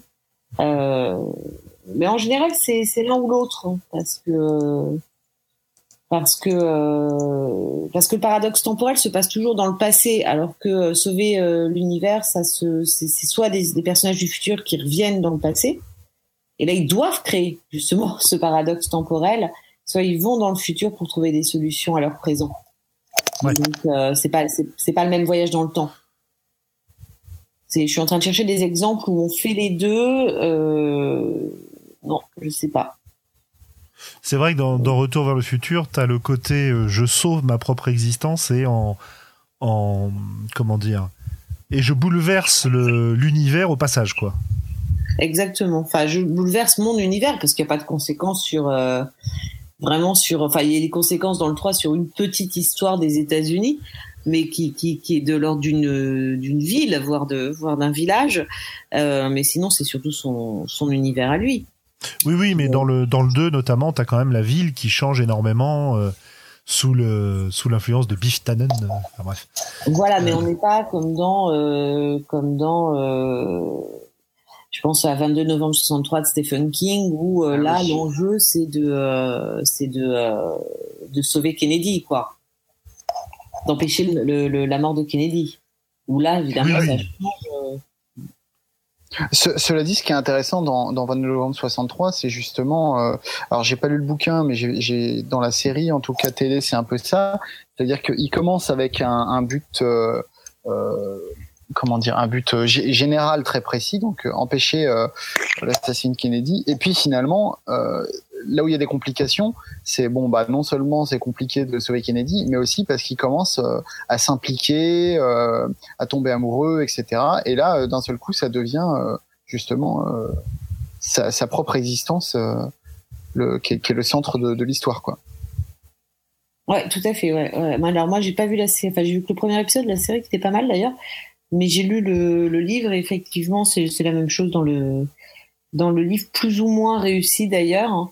Mais, euh, mais ouais. ouais Paraît-il que la série est plus réussie que le bouquin. Me, ah. me suis-je laissé dire On continuerai alors. Mais voilà, donc. Ouais, euh, pardon. Bon, alors là, du temps perdu, du coup, ça a été très, euh, très facile parce que le voyage dans le temps est vraiment un prétexte, euh, un prétexte à régler des histoires familiales. Et donc, euh, bah, ce que vous conseilleriez finalement, c'est de, c'est ça, d'avoir des peut-être un, une mission globale qui soit euh, avec un enjeu relativement large, bah, comme tu disais, comme euh, Jésus n'est pas né comme d'habitude. ça fout le bordel, allez voir ce qui se passe. Et vous conseilleriez d'y mêler des enjeux perso pour, pour les personnages? Et Xavier souffle dans son micro. Ah bah, il faudrait savoir. Non, mais il faut qu'il soit prêt, mais pas sous ton nez. Bref. bah, comme je laisse répondre en premier? Ouais, bah, c'est intéressant parce que euh, moi, dans les, dans les jeux de voyage temporel auxquels j'ai joué, c'était pas trop le cas, euh, je dois dire. Euh, parce que ben euh, effectivement on était parti on était vraiment parti sur cette optique de jeu à mission euh, sauver euh, le monde la galaxie la cohérence temporelle etc avec alors avec voilà il y a eu il y avait eu des histoires personnelles, mais c'était vraiment anecdotique. je me souviens notamment d'un scénario où il y a un des joueurs qui jouait Mark Twain, euh, le, vrai hein, Mark Twain. Euh, et il se trouve que c'était un scénar, et c'était en plus euh, totalement une coïncidence, dans lequel les personnages historiques commencent à, soit à perdre la mémoire, soit à s'effacer carrément. Et donc le pauvre Mark Twain, il commençait un peu à flipper. Et au, et au fur et à mesure que le, que le scénar euh, passait, euh, euh, lui-même commençait à avoir des pertes de mémoire, etc. Mais tu vois, c'était quand même donc c'était lié au personnage, mais c'était quand même très lié à la, à la mission en cours, quoi. Euh, j'ai pas vraiment fait de trucs où par exemple euh, t'as un dilemme parce que euh, tu peux réussir la mission mais si tu fais ça euh, ça va condamner euh, la femme que tu aimes ou tu te rends compte que en fait c'est dans cet accident là que ton père euh, est mort ou des choses comme ça quoi. Mais oui carrément je pense que si si t'introduis un petit peu de, de, drama comme ça plus intéressante parce que c'est un peu comme dans tous les jeux à mission. Là, pour le coup, euh, c'est pas du tout propre au voyage temporel. Euh, il faut un petit peu que, que les personnages euh, aient une motivation et plus la motivation est personnelle et plus c'est intéressant, quoi. Et à la limite, le, la mission elle-même n'est qu'un prétexte, un décor pour explorer la façon dont les, dont les persos vont intervenir. Je pense à une série, alors j'ai plus le nom en tête, là, une série de cette année aussi, de voyage temporel où on a une bande de, héros entre guillemets qui vont euh, On a en fait des, des gens qui sont présentés comme des terroristes qui piquent une machine à voyager dans le temps qui reviennent en arrière pour, en gros, visiblement, euh, euh, détruire les États-Unis d'Amérique. Voilà. Et les héros sont envoyés euh, en utilisant la deuxième machine temporelle, qui est un petit peu le la machine de secours, le premier prototype, machin, pour essayer de les en empêcher. Et ce qui est assez sympa dans cette série, qui est pas formidable au passage, mais ce qui est assez sympa dans cette série, c'est que chacun des personnages a ses propres enjeux et toujours, toujours, toujours euh, tenter d'influencer les événements pour faire avancer ses propres objectifs. Euh, par exemple, dans le premier épisode, je crois, il y a l'historienne du groupe euh, qui revient et qui se rend compte que leurs, leurs interventions sur le temps a effacé sa sœur de l'histoire. Et du coup elle veut bon c'est un peu un spoiler mais du premier épisode hein, euh, et du coup euh, elle va ensuite chercher à, à voir comment elle pourrait la faire réapparaître euh, on a un autre personnage qui a perdu sa femme de façon tragique et qui se retrouve dans un épisode, dans une situation où il est plus ou moins en, position de la sauver, quoi.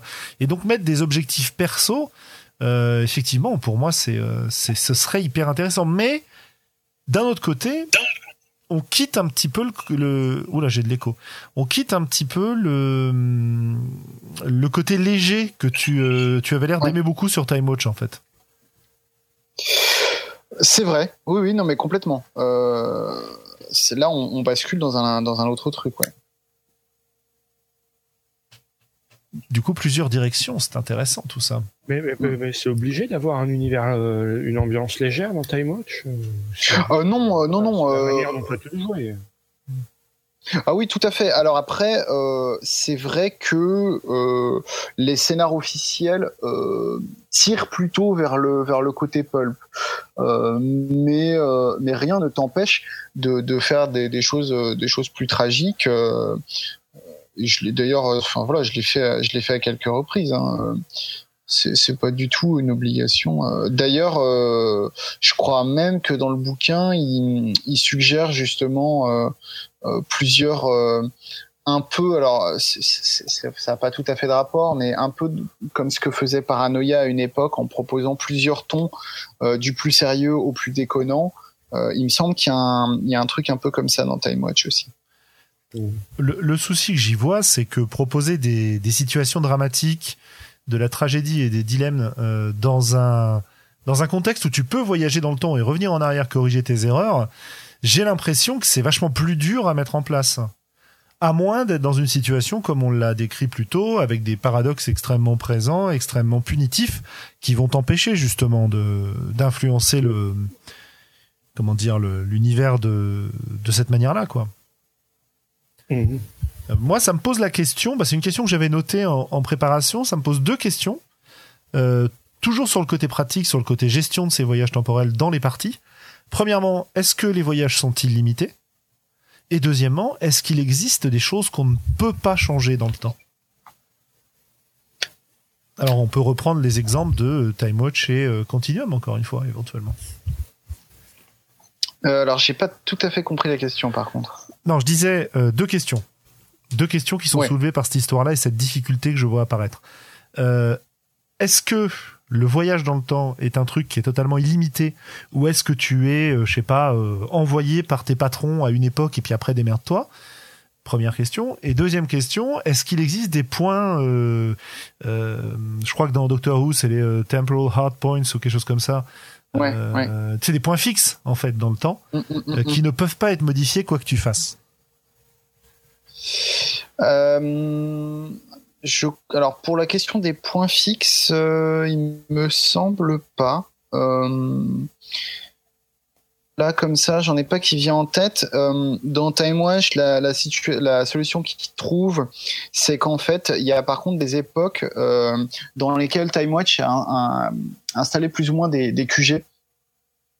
L'exemple typique, c'est eh ben justement la mort d'Hitler en 45 euh, l'idée, c'est que, bah, évidemment, euh, chaque jour, il y a des centaines ou, des, ou plus de vaches temporelles qui arrivent, euh, qui veulent absolument assassiner Hitler avant, quoi. Et donc, tu as un espèce de, d'antenne de Time Watch qui est un petit peu dédiée à, à, surveiller la vie d'Hitler et pour s'assurer que, que personne ne n'y foute la merde. donc c'est pas un point fixe en tant que tel, c'est-à-dire que tu pourrais en étant suffisamment malin arriver à je sais pas tuer Hitler quand il est bébé ou un truc comme ça, mais c'est quasiment impossible et surtout le changement sera comment dire annulé assez rapidement quoi. Donc c'est un point fixe souple, quoi, si je puis dire. Euh, après, pour euh, la première question, donc c'est euh, au niveau de, la, liberté, quoi, finalement, de, voyager dans le temps. Tout à fait, ouais. Là aussi, là c'est complètement libre pour le coup. C'est-à-dire que, et d'ailleurs, ça c'est intéressant aussi par rapport à la gestion du scénario match que j'ai fait jouer, euh, il y en a plusieurs que j'ai fait jouer de nombreuses fois et, à, chaque fois avec des petites variations au niveau de comment euh, les joueurs géraient ça. Et il y en a un en particulier où euh, je l'ai fait, je l'ai fait jouer. C'est en gros c'est un scénario. le pitch de base c'est qui est assez marrant. c'est que d'un seul coup on se rend compte que dans plusieurs tableaux à la fois du 18e siècle et du 23e siècle, il y a un type qui a photobombé les tableaux, c'est-à-dire qui s'est peint dans un coin du tableau à chaque fois. Et donc, euh, pourquoi euh, C'est quoi ce bordel euh, Comment il a fait, etc. scénario deux fois. La première fois, j'ai dit aux joueurs bon bah en fait, on a trace de ces tableaux parce que ils sont vendus à tel en, telle année. à tel endroit dans une vente aux enchères, ce qui est, ce qui est prévu dans le scénar. Et donc, ça fournit un point de départ très clair aux joueurs. Ok, bah on va commencer par là. Et puis, euh, dans une autre, une autre fois où j'ai fait jouer ce scénario, j'ai juste décrit le truc de départ aux joueurs et ensuite je leur ai dit, ok, bah vous êtes, euh, vous êtes dans le QG de Time Watch. Ouais, où est-ce que vous allez euh, C'est-à-dire où et quand est-ce que vous décidez de commencer l'aventure? Et eh ben bien mal en a pris parce que euh, je vais pas spoiler, mais ce faisant, ils ont un petit peu euh, court-circuité une grosse partie du scénario et j'ai dû euh, improviser et pour le coup rebondir très très rapidement pour que le scénario garde quand même une cohérence, qui soit pas décevant pour eux, etc. donc il y a une totale liberté des joueurs en principe, mais en pratique, il faut quand même que tu fasses attention. donc déjà où ils commencent et puis pendant le scénario où est-ce qu'ils vont aller, c'est-à-dire ne pas hésiter à leur dire bon ben alors là euh, oui euh, c'est vrai dans ce scénario euh, vous pouvez tout à fait vous rendre en, dans la Rome antique et aller papoter avec Brutus. seulement là on joue une enquête qui se passe sur une station spatiale au 25e siècle, donc vous allez risquer de pas trouver grand chose de pertinent par rapport au scénario. Mais techniquement c'est possible. Mhm. Ok moi, je trouve de toute façon souvent intéressant de poser des, des contraintes et effectivement dire aux joueurs euh, vous avez une, une, enquête à mener qui va se répartir partout dans le temps, mais vous avez droit genre à 5 ou à 7 sauts ou à 3 sauts. Euh, je trouve que euh, c'est pas inintéressant. Quoi. Bah, tu, tu limites du coup forcément le, le grand n'importe quoi euh, marvelesque avec l'armée de toi-même qui va aller affronter ton ennemi.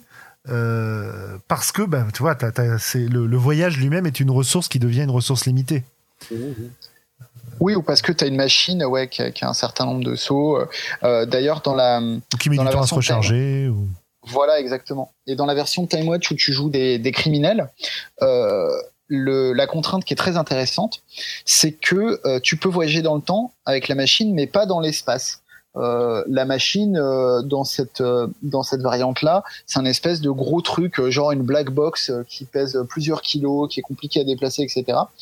Ce qui fait que par exemple, les joueurs ne peuvent pas dire ah on va on doit cambrioler une banque, bah pas de problème, on se téléporte à l'intérieur. Non non, euh, puisque tu peux pas tu peux pas te déplacer euh, dans l'espace avec la, la, machine donc euh, il va falloir essayer de, de, de trouver euh, une solution qui te permette de cambrioler la banque en remontant dans le passé pour te faire engager comme garde par exemple ou des trucs comme ça mais qui, qui voilà qui te force un, un petit peu à être créatif plutôt qu'aller tout de suite à la solution la plus simple qui serait frustrante en fait pour tout le monde finalement mmh. Mmh. Ce qui, du point de vue, euh, j'allais dire, ce qui, du point de vue scientifique, est une connerie. Mais euh, c'était juste pour le plaisir de le dire. On parle du réalisme scientifique du voyage dans le temps. Euh. mais non, mais parce que tu comprends, la Terre, Elle tourne sur elle-même et sur son orbite. Alors, si tu bouges pas dans l'espace, si tu bouges pas dans l'espace, bah, quand tu voyages dans le temps, tu vas te retrouver dans l'espace, quoi. Enfin bref. Bah, n'empêche que c'est exactement la remarque que m'a fait un des joueurs quand j'ai fait jouer cette variante-là. Ah, bah alors. Je lui ai dit oui, bon alors il y a un système d'autocorrection. on s'en fout et c'est comme ça. c'est pas chier. non, non, mais c'était c'était c'était pour faire chier. Euh, ok, ok, bah écoute, c'est pas mal. Euh, bah, je crois que j'ai fait à peu près le tour des, des questions que j'avais. Si, il y a peut-être un dernier point qu'on peut aborder. Euh, je crois que ça en a parlé pas mal sur le chat. Euh, pop, pop, pop, de quoi ça parlait? De des boucles temporelles, voilà. Parce qu'on n'a pas trop abordé ce, ce côté boucle ah. temporelle. Est-ce que ça fait partie du voyage dans le temps, les boucles temporelles? Ah bah complètement. Euh, par contre, euh, c'est à mon avis, euh, pour le coup, alors je, sais, je, me verrais mal maîtriser une partie qui, qui qui repose sur un principe de boucle temporelle parce que là c'est super compliqué quoi à, gérer. Enfin, il me semble là comme ça au débeauté. Alors j'ai un scénario sombre qui tourne sur une boucle temporelle. et, et, en fait, les joueurs comme je l'ai fait jouer qu'une seule fois, je, je me souvenais plus qu'il était dans ma, dans ma sacoche de MJ. Mais les, là, c'est une semi-boucle temporelle. C'est-à-dire que les joueurs jouent des, euh, des espèces de, de joueurs professionnels de très haut niveau dans la matrice. Et ils sont engagés pour euh, tester live en public devant tout le monde euh, la dernière extension de l'espèce du, du espèce de MMORPG euh, super à la mode. Et, et en plein live, ils se retrouvent que en fait ils sont ils sont quand ils butent le boss de fin, ils sont reboot au, début. Sauf que ils ont quand même ils ont quand même cramé les ressources qu'ils ont dû cramer pour y arriver, tu vois. Et donc ça devient euh, donc c'est un effet de boucle temporelle, c'est-à-dire que quand tu termines l'histoire, tu recommences au début. Sauf qu'il y a un petit twist qui est que euh, bah tu laisses des plumes à chaque fois quand même et, euh, et, il faut comprendre euh, ce qui se passe, comment comment on sort de la boucle temporelle. Moi, ce que j'aime dans la boucle temporelle, c'est que ça pose une énigme qui est euh, ok, on est dans la boucle temporelle, mais euh, il faut en profiter pour essayer de comprendre comment on en sort, comment on y reste pas. T'as un L'enjeu de la boucle temporelle, c'est comment j'en sors. Oui, souvent c'est ça, ouais. Euh, t'as aussi le côté j'ai plusieurs chances pour réussir à faire le truc. Et en fait, ça me fait penser à Paranoia justement dont tu parlais tout à l'heure, comme parce que Paranoia, c'est pas, enfin, en général, c'est pas des boucles temporelles, même si tu peux très bien l'imaginer. C'est, euh, tu vas faire un truc, euh, tu te foires, ton clone meurt, et hop, tu reprends un nouveau clone pour aller continuer l'histoire. Et, mm, mm, mm. et, qui retombe un peu au début du scénar dans un certain nombre de, de cas. Donc du coup, c'est assez, euh, c'est assez rigolo. Tiens, on nous dit c'est le principe du jeu Histoire de fou. Par, c'est qui? C'est c'est Gerfo C'est le l'auteur de. Oh de, de Rêve de Dragon, je crois, Histoire de fou. Je sais plus. Il me semble bien, ouais. Oh là là, ça date. Mais euh, mais mais oui oui effectivement. Euh, euh, après bah tiens il y, a aussi pendant le boucle temporel ce jeu de, de, société là qui est sorti il y a pas longtemps. Comment il s'appelle? On en avait parlé sur Radio Rollist. Time Stories. Oui oui oui exact. Qui euh, qui a ce, ce principe-là. Et là, ce qui est intéressant, c'est que la boucle temporelle, c'est plus euh, la prison dans laquelle euh, les, les, joueurs sont, enfin les personnages sont, sont emprisonnés. C'est plutôt euh, une aide en fait. C'est-à-dire, ah, vous n'avez pas réussi la mission la première fois du début, euh, en gardant les connaissances que vous avez accumulées jusque-là. et cette fois-ci, vous devriez mieux vous en sortir. Et je me, je me demande si c'est pas un principe qu'on pourrait appliquer dans un scénario de jeu de rôle, quoi euh, euh, le monde est en train d'exploser, euh, euh, t'as pas sauvé Jésus, je sais pas quoi, et puis bah tant pis, on recommence du début, et cette fois-ci peut-être que vous vous en tirerez mieux quoi. Ouais, ça fait le, ça fait pour un pour un one shot, ça peut être super sympa ça. notamment un one shot de convention ou je sais pas quoi, ça peut être assez rigolo ça à mettre en place. Effectivement, plutôt qu'être euh, piégé dans le dans la boucle temporelle, euh, dire bah voilà pour pour y arriver, pour comprendre tous les tenants et les aboutissants, euh, vous êtes obligé de de revoir plusieurs fois la même histoire sous des angles différents. Ah oui, ah bah, ça c'est intéressant ça. Un scénar de Dogs in the Vineyard. Un scénar de Dogs in the Vineyard dans une dans une boucle temporelle, ça peut être rigolo ça. Voilà, et, à chaque fois, tu apprends des choses nouvelles sur des personnes différentes parce que oui, tu peux rebooter le temps, mais euh, mais t'as pas beaucoup de temps sur place. Oui, c'est ce que j'allais dire. Tu fais ça avec un chronomètre, ce qui fait que tu es obligé de, de faire des choix et tu vas être obligé de faire l'histoire plusieurs fois pour, pour euh, la résoudre. Quoi. Ouais, ouais, ouais. Eh ben, écoutez, ça nous fait une, une bonne conclusion sur le sujet. Est-ce que vous avez d'autres idées? D'autres éléments dont vous auriez aimé euh, parler? C'est euh, ouais, ouais. Alors, ce qu'il y, a de rigolo aussi, sans, sans parler de gens qui qui voyagent directement dans le temps, mais j'ai souvenir d'une campagne de donge quand on était jeune, où euh, c'est rigolo parce que tu te donc fin d'un scénar, ça se passe plus ou moins mal, et début du scénar suivant, tu te retrouves en fait 200 ans plus tard, et t'as tout perdu. Tu vois, je veux dire, t'as pas fait exprès, t'étais seigneur de machin, euh, tu commandais les armées de bidule. Et, euh, et puis bon, bah, il se passe un Bixby qui fait que c'est le, le, bazar. Et, euh, et, quand tu reprends ta compagne, eh ben, euh, toi, t'as pas vieilli, mais le monde a vieilli de 200 ans. Et donc, quand tu reviens, euh, bah, tu découvres ce qui s'est passé avec des gens qui t'expliquent que franchement, tu nous as laissé dans la merde, nanina. Enfin, imaginez tout ce que ça peut présager. Déjà, euh, tu avais un personnage puissant qui avait accumuler du pouvoir, de la richesse, etc. Bah, de 200 ans plus tard, euh, on peut plus vraiment dire que ce soit à toi, tu vois. C'est peut-être à tes héritiers et encore. Et puis il y a des gens, euh, y a des gens qui euh, qui, ont, qui, ont pas forcément aimé la plaisanterie non plus, quoi. Ils comptaient sur toi, t'étais le, leur sauveur, le seigneur machin, bidule, et, et ils se retrouvent tout seuls dans le bordel. Euh, quand tu réapparais, déjà un, on ne croit pas, et deux, euh, on trouve pas forcément ça drôle non plus, quoi. Ouais. Et ça, c'est intéressant, je trouve. Dans un, dans un autre style, ça me fait penser, alors là aussi on s'éloigne un petit peu du voyage dans le temps, mais euh, j'avais fait une, une, campagne qui était inspirée du jeu vidéo euh, Eternal Darkness. Euh, et en gros, l'idée c'est que tu, enfin c'est un, truc un peu à la Cthulhu, où on jouait des personnages dans les années 1920, mais par exemple, à un moment, je, mon personnage trouve un dans sa cave ou je sais plus où les mémoires de son ancêtre templier. Et euh, j'ouvre le bouquin et là hop on joue le, le scénar euh, de l'ancêtre templier en question. Et du coup la manière dont on gère le scénar euh, va plus ou moins modifier l'intrigue principale puisque euh, bon bah peut-être que euh, euh, d'un seul coup je me rends compte que mon, ancêtre n'avait qu'un seul bras parce qu'il s'est fait bouffer l'autre par une créature ou un truc comme ça et c'est mes actions à moi en tant que joueur incarnant ce personnage de Templier qui, qui auront causé ça quoi. Ouais, qui conditionne le truc. Ok. Mmh. Eh ben écoutez, je trouve que nous allons pouvoir passer euh, au début de l'épisode dans notre boucle temporelle. non, non, à la fin de l'épisode avec euh, nos, notre série de coups de cœur et de, et de coups de gueule, parce que je pense qu'on a un peu épuisé le sujet. Euh, en tout cas pour le moment, il y aura évidemment d'autres choses à dire. Je vous invite d'ailleurs, chers auditeurs, à, à, nous envoyer des commentaires, des questions, des remarques à ce sujet. Hein. le chat a été encore une fois très intéressant. Là, on nous, on nous parlait d'histoire de fou. Qui, euh, qui visiblement reprend vraiment cette histoire de boucle temporelle à essayer euh, jusqu'à y arriver. Alors je sais pas si dans le jeu c'est temporel ou pas, mais mais c'est vachement intéressant. Ouais.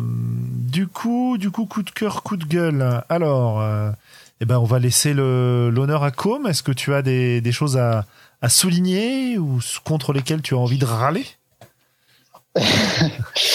euh, ouais, écoute, en coup de cœur euh, récent, euh, je citerai la série Adventure Time, qui est une série que j'adore, des dessins animés.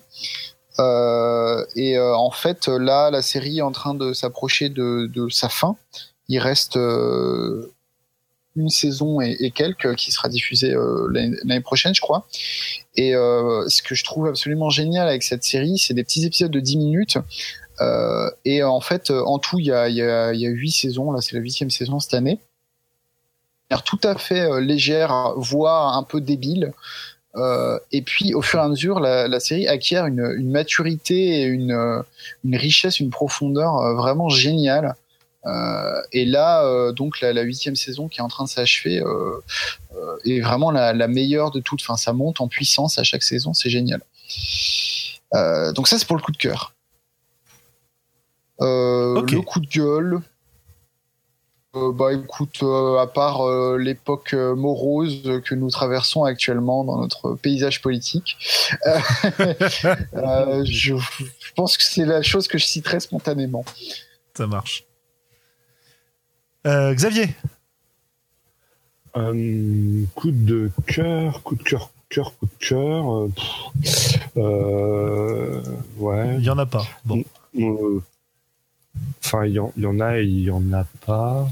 Et ça, ça s'organise un peu, un peu de manière euh, bizarre dans ma tête. Euh, le, le, coup de cœur, le coup de cœur, c'est que j'attends qu'on commence notre campagne test de, de divergence avec beaucoup d'impatience. je sais, pour, pour toi, ça vire un peu à, à l'obsessionnel vu que j'en parle. Euh, pas ça vient, ça vient. J'ai recruté, euh, j'ai recruté mes quatre joueurs. Tout le monde est motivé. Il n'y a plus qu'à avoir le, le, top feu vert. Et donc euh, ça, c'est c'est mon coup de gueule, mon coup de cœur. Euh, Est-ce que j'ai un coup de gueule euh Que ça n'ait pas encore démarré, c'est ça? Non, bah non, non, non, non, je suis confiant. Je sais que ça va venir. Euh, ouais, mon coup de gueule, c'est que je procrastine et, c'est chiant des fois, mais souvent, enfin voilà, ça m'énerve. Il y, y, a des trucs qu'il faudrait que je termine que je termine pas et mais bon, mais je fais d'autres trucs, quoi. Mais pas ce qu'il faudrait. Voilà, c'est un faux coup de gueule. ok, ça marche. je, veux dire, la vie est belle, euh, c'est cool. Ça euh, roule. Voilà, râler moins, jouer plus. Très bien, très bien. Effectivement, en, dehors de la du non-événement politique auquel on assiste, euh, je vois pas vraiment ce qui. Le printemps revient, on peut garder le sourire. Quoi. ça marche. Anne.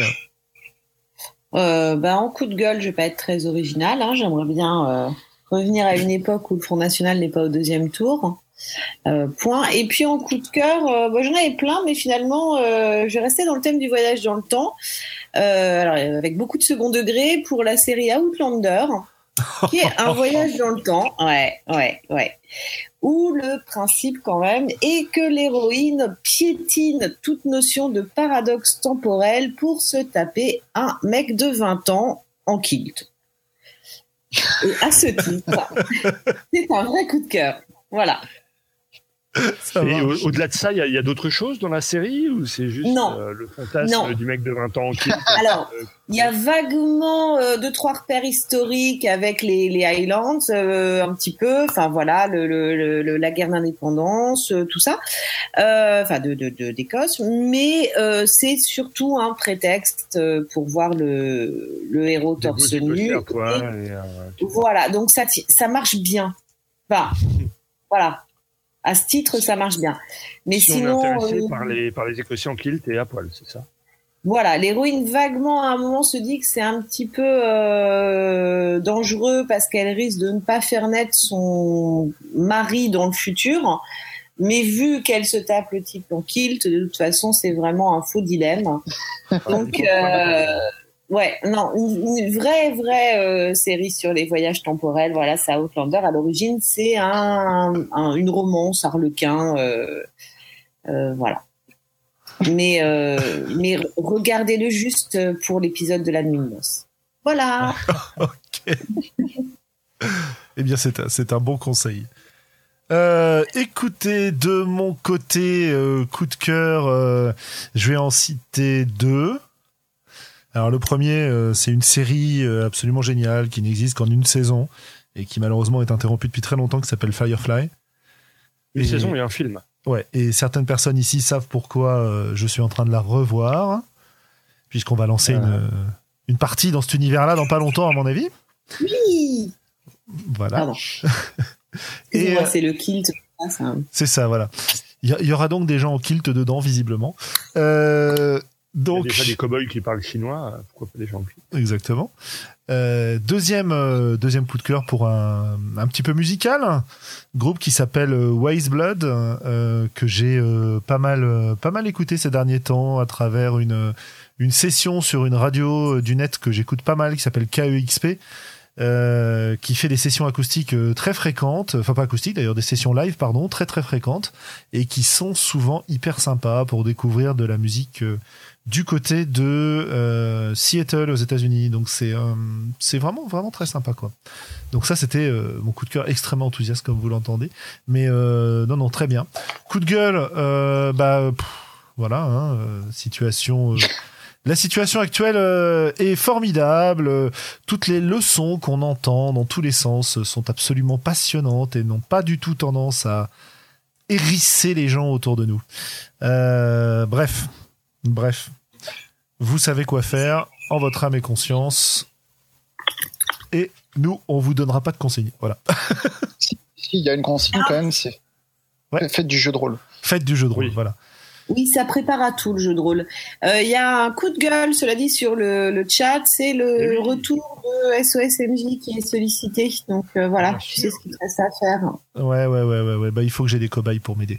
Mais euh, on va, on va.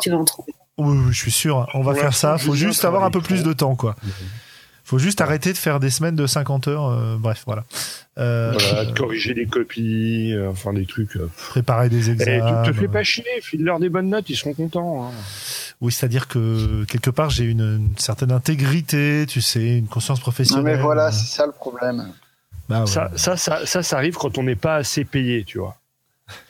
Il, suffit juste d'être beaucoup plus payé et puis après.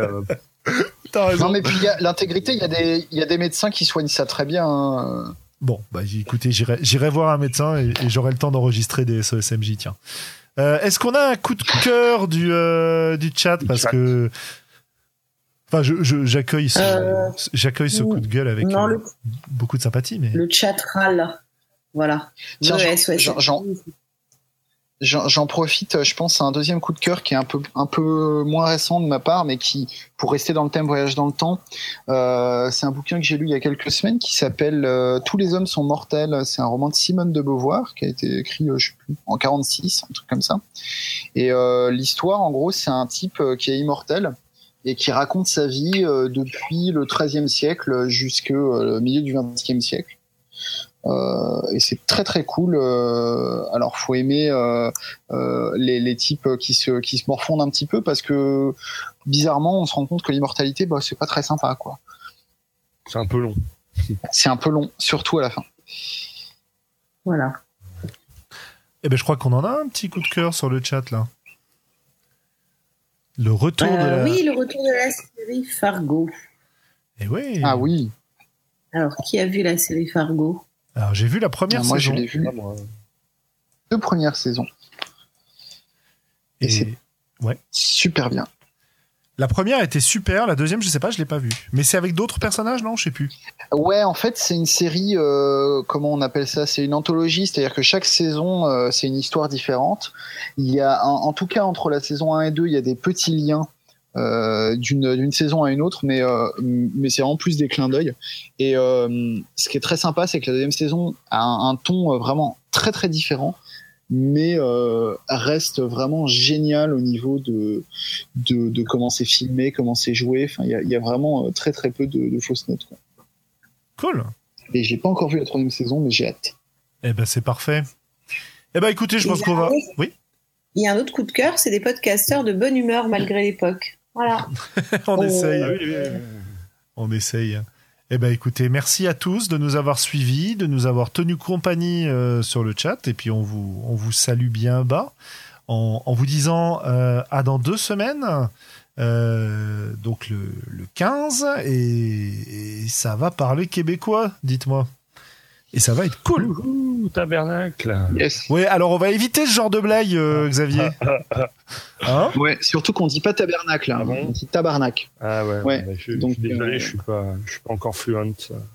Eh ben, nous, eh ah ben... ouais, mais il faut faire des, il faut faire, il faut faire des blagues. Euh, nos amis des blagues en, en je les aurai à l'œil, hein, parce qu'il y a une, il y a une loi chez eux qui interdit de d'utiliser des termes en anglais. Il faut tout franciser. Et, j'ai bien l'intention de les surveiller pendant la. Ah bah oui, parce que nous, évidemment, on le fait parfaitement, n'est-ce pas? Bah nous, on a le droit, on est français. c'est ça, ok. Donc nous, on est des connards. En gros, con français, nous, on a le droit d'exiger des autres euh, ce qu'on n'exige pas de nous-mêmes. Enfin, Bref. Alors, le, le, le, le, concept de l'émission, ce sera pas vraiment de parler de la langue québécoise, en fait. Hein. C'est pas le, c'est pas vraiment le principe, ni de s'en moquer, merci bien. Euh... Mais qui s'en moque? Je ne suis pas moqué, moi. Euh... Pour, une, pour, une, fois, pour une fois que es sérieux. Pour une fois que tu es sérieux. Non, non, mais euh... bref, on va parler de, on va parler de jouer comme dans une série télé de notamment des génériques, des pré-génériques, de tous les artifices qu'on peut euh, ah, utiliser. C'est ouais, c'est super chouette et euh, et avec une équipe hyper sympa, hyper dynamique. Enfin, moi j'aime j'aime beaucoup les écouter quoi. J'ai découvert il y a pas très très longtemps finalement et et, euh, et c'est assez cool. Toi t'as joué avec eux comme? Et ouais, j'ai joué avec eux et ils sont vraiment, ils sont vraiment géniaux. Enfin, je, je le dis sans aucune flagornerie, mais c'était une super expérience de jouer avec eux. Euh, j'ai dû m'arrêter euh, pour des questions d'emploi du temps un peu compliquées, mais euh, mais j'ai vraiment passé un super moment, super accueillant, sympa comme tout, enfin vraiment vraiment génial quoi. Voilà, donc écoutez-les, écoutez-nous, et on se retrouve dans deux semaines, lundi 15. Et, et l'épisode d'après, bah dites-moi, ce sera déjà la semaine d'après, le 24 mai, avec notre super procrastination Vodaltaride. Allez, salut Bye bye. Salut. Au revoir.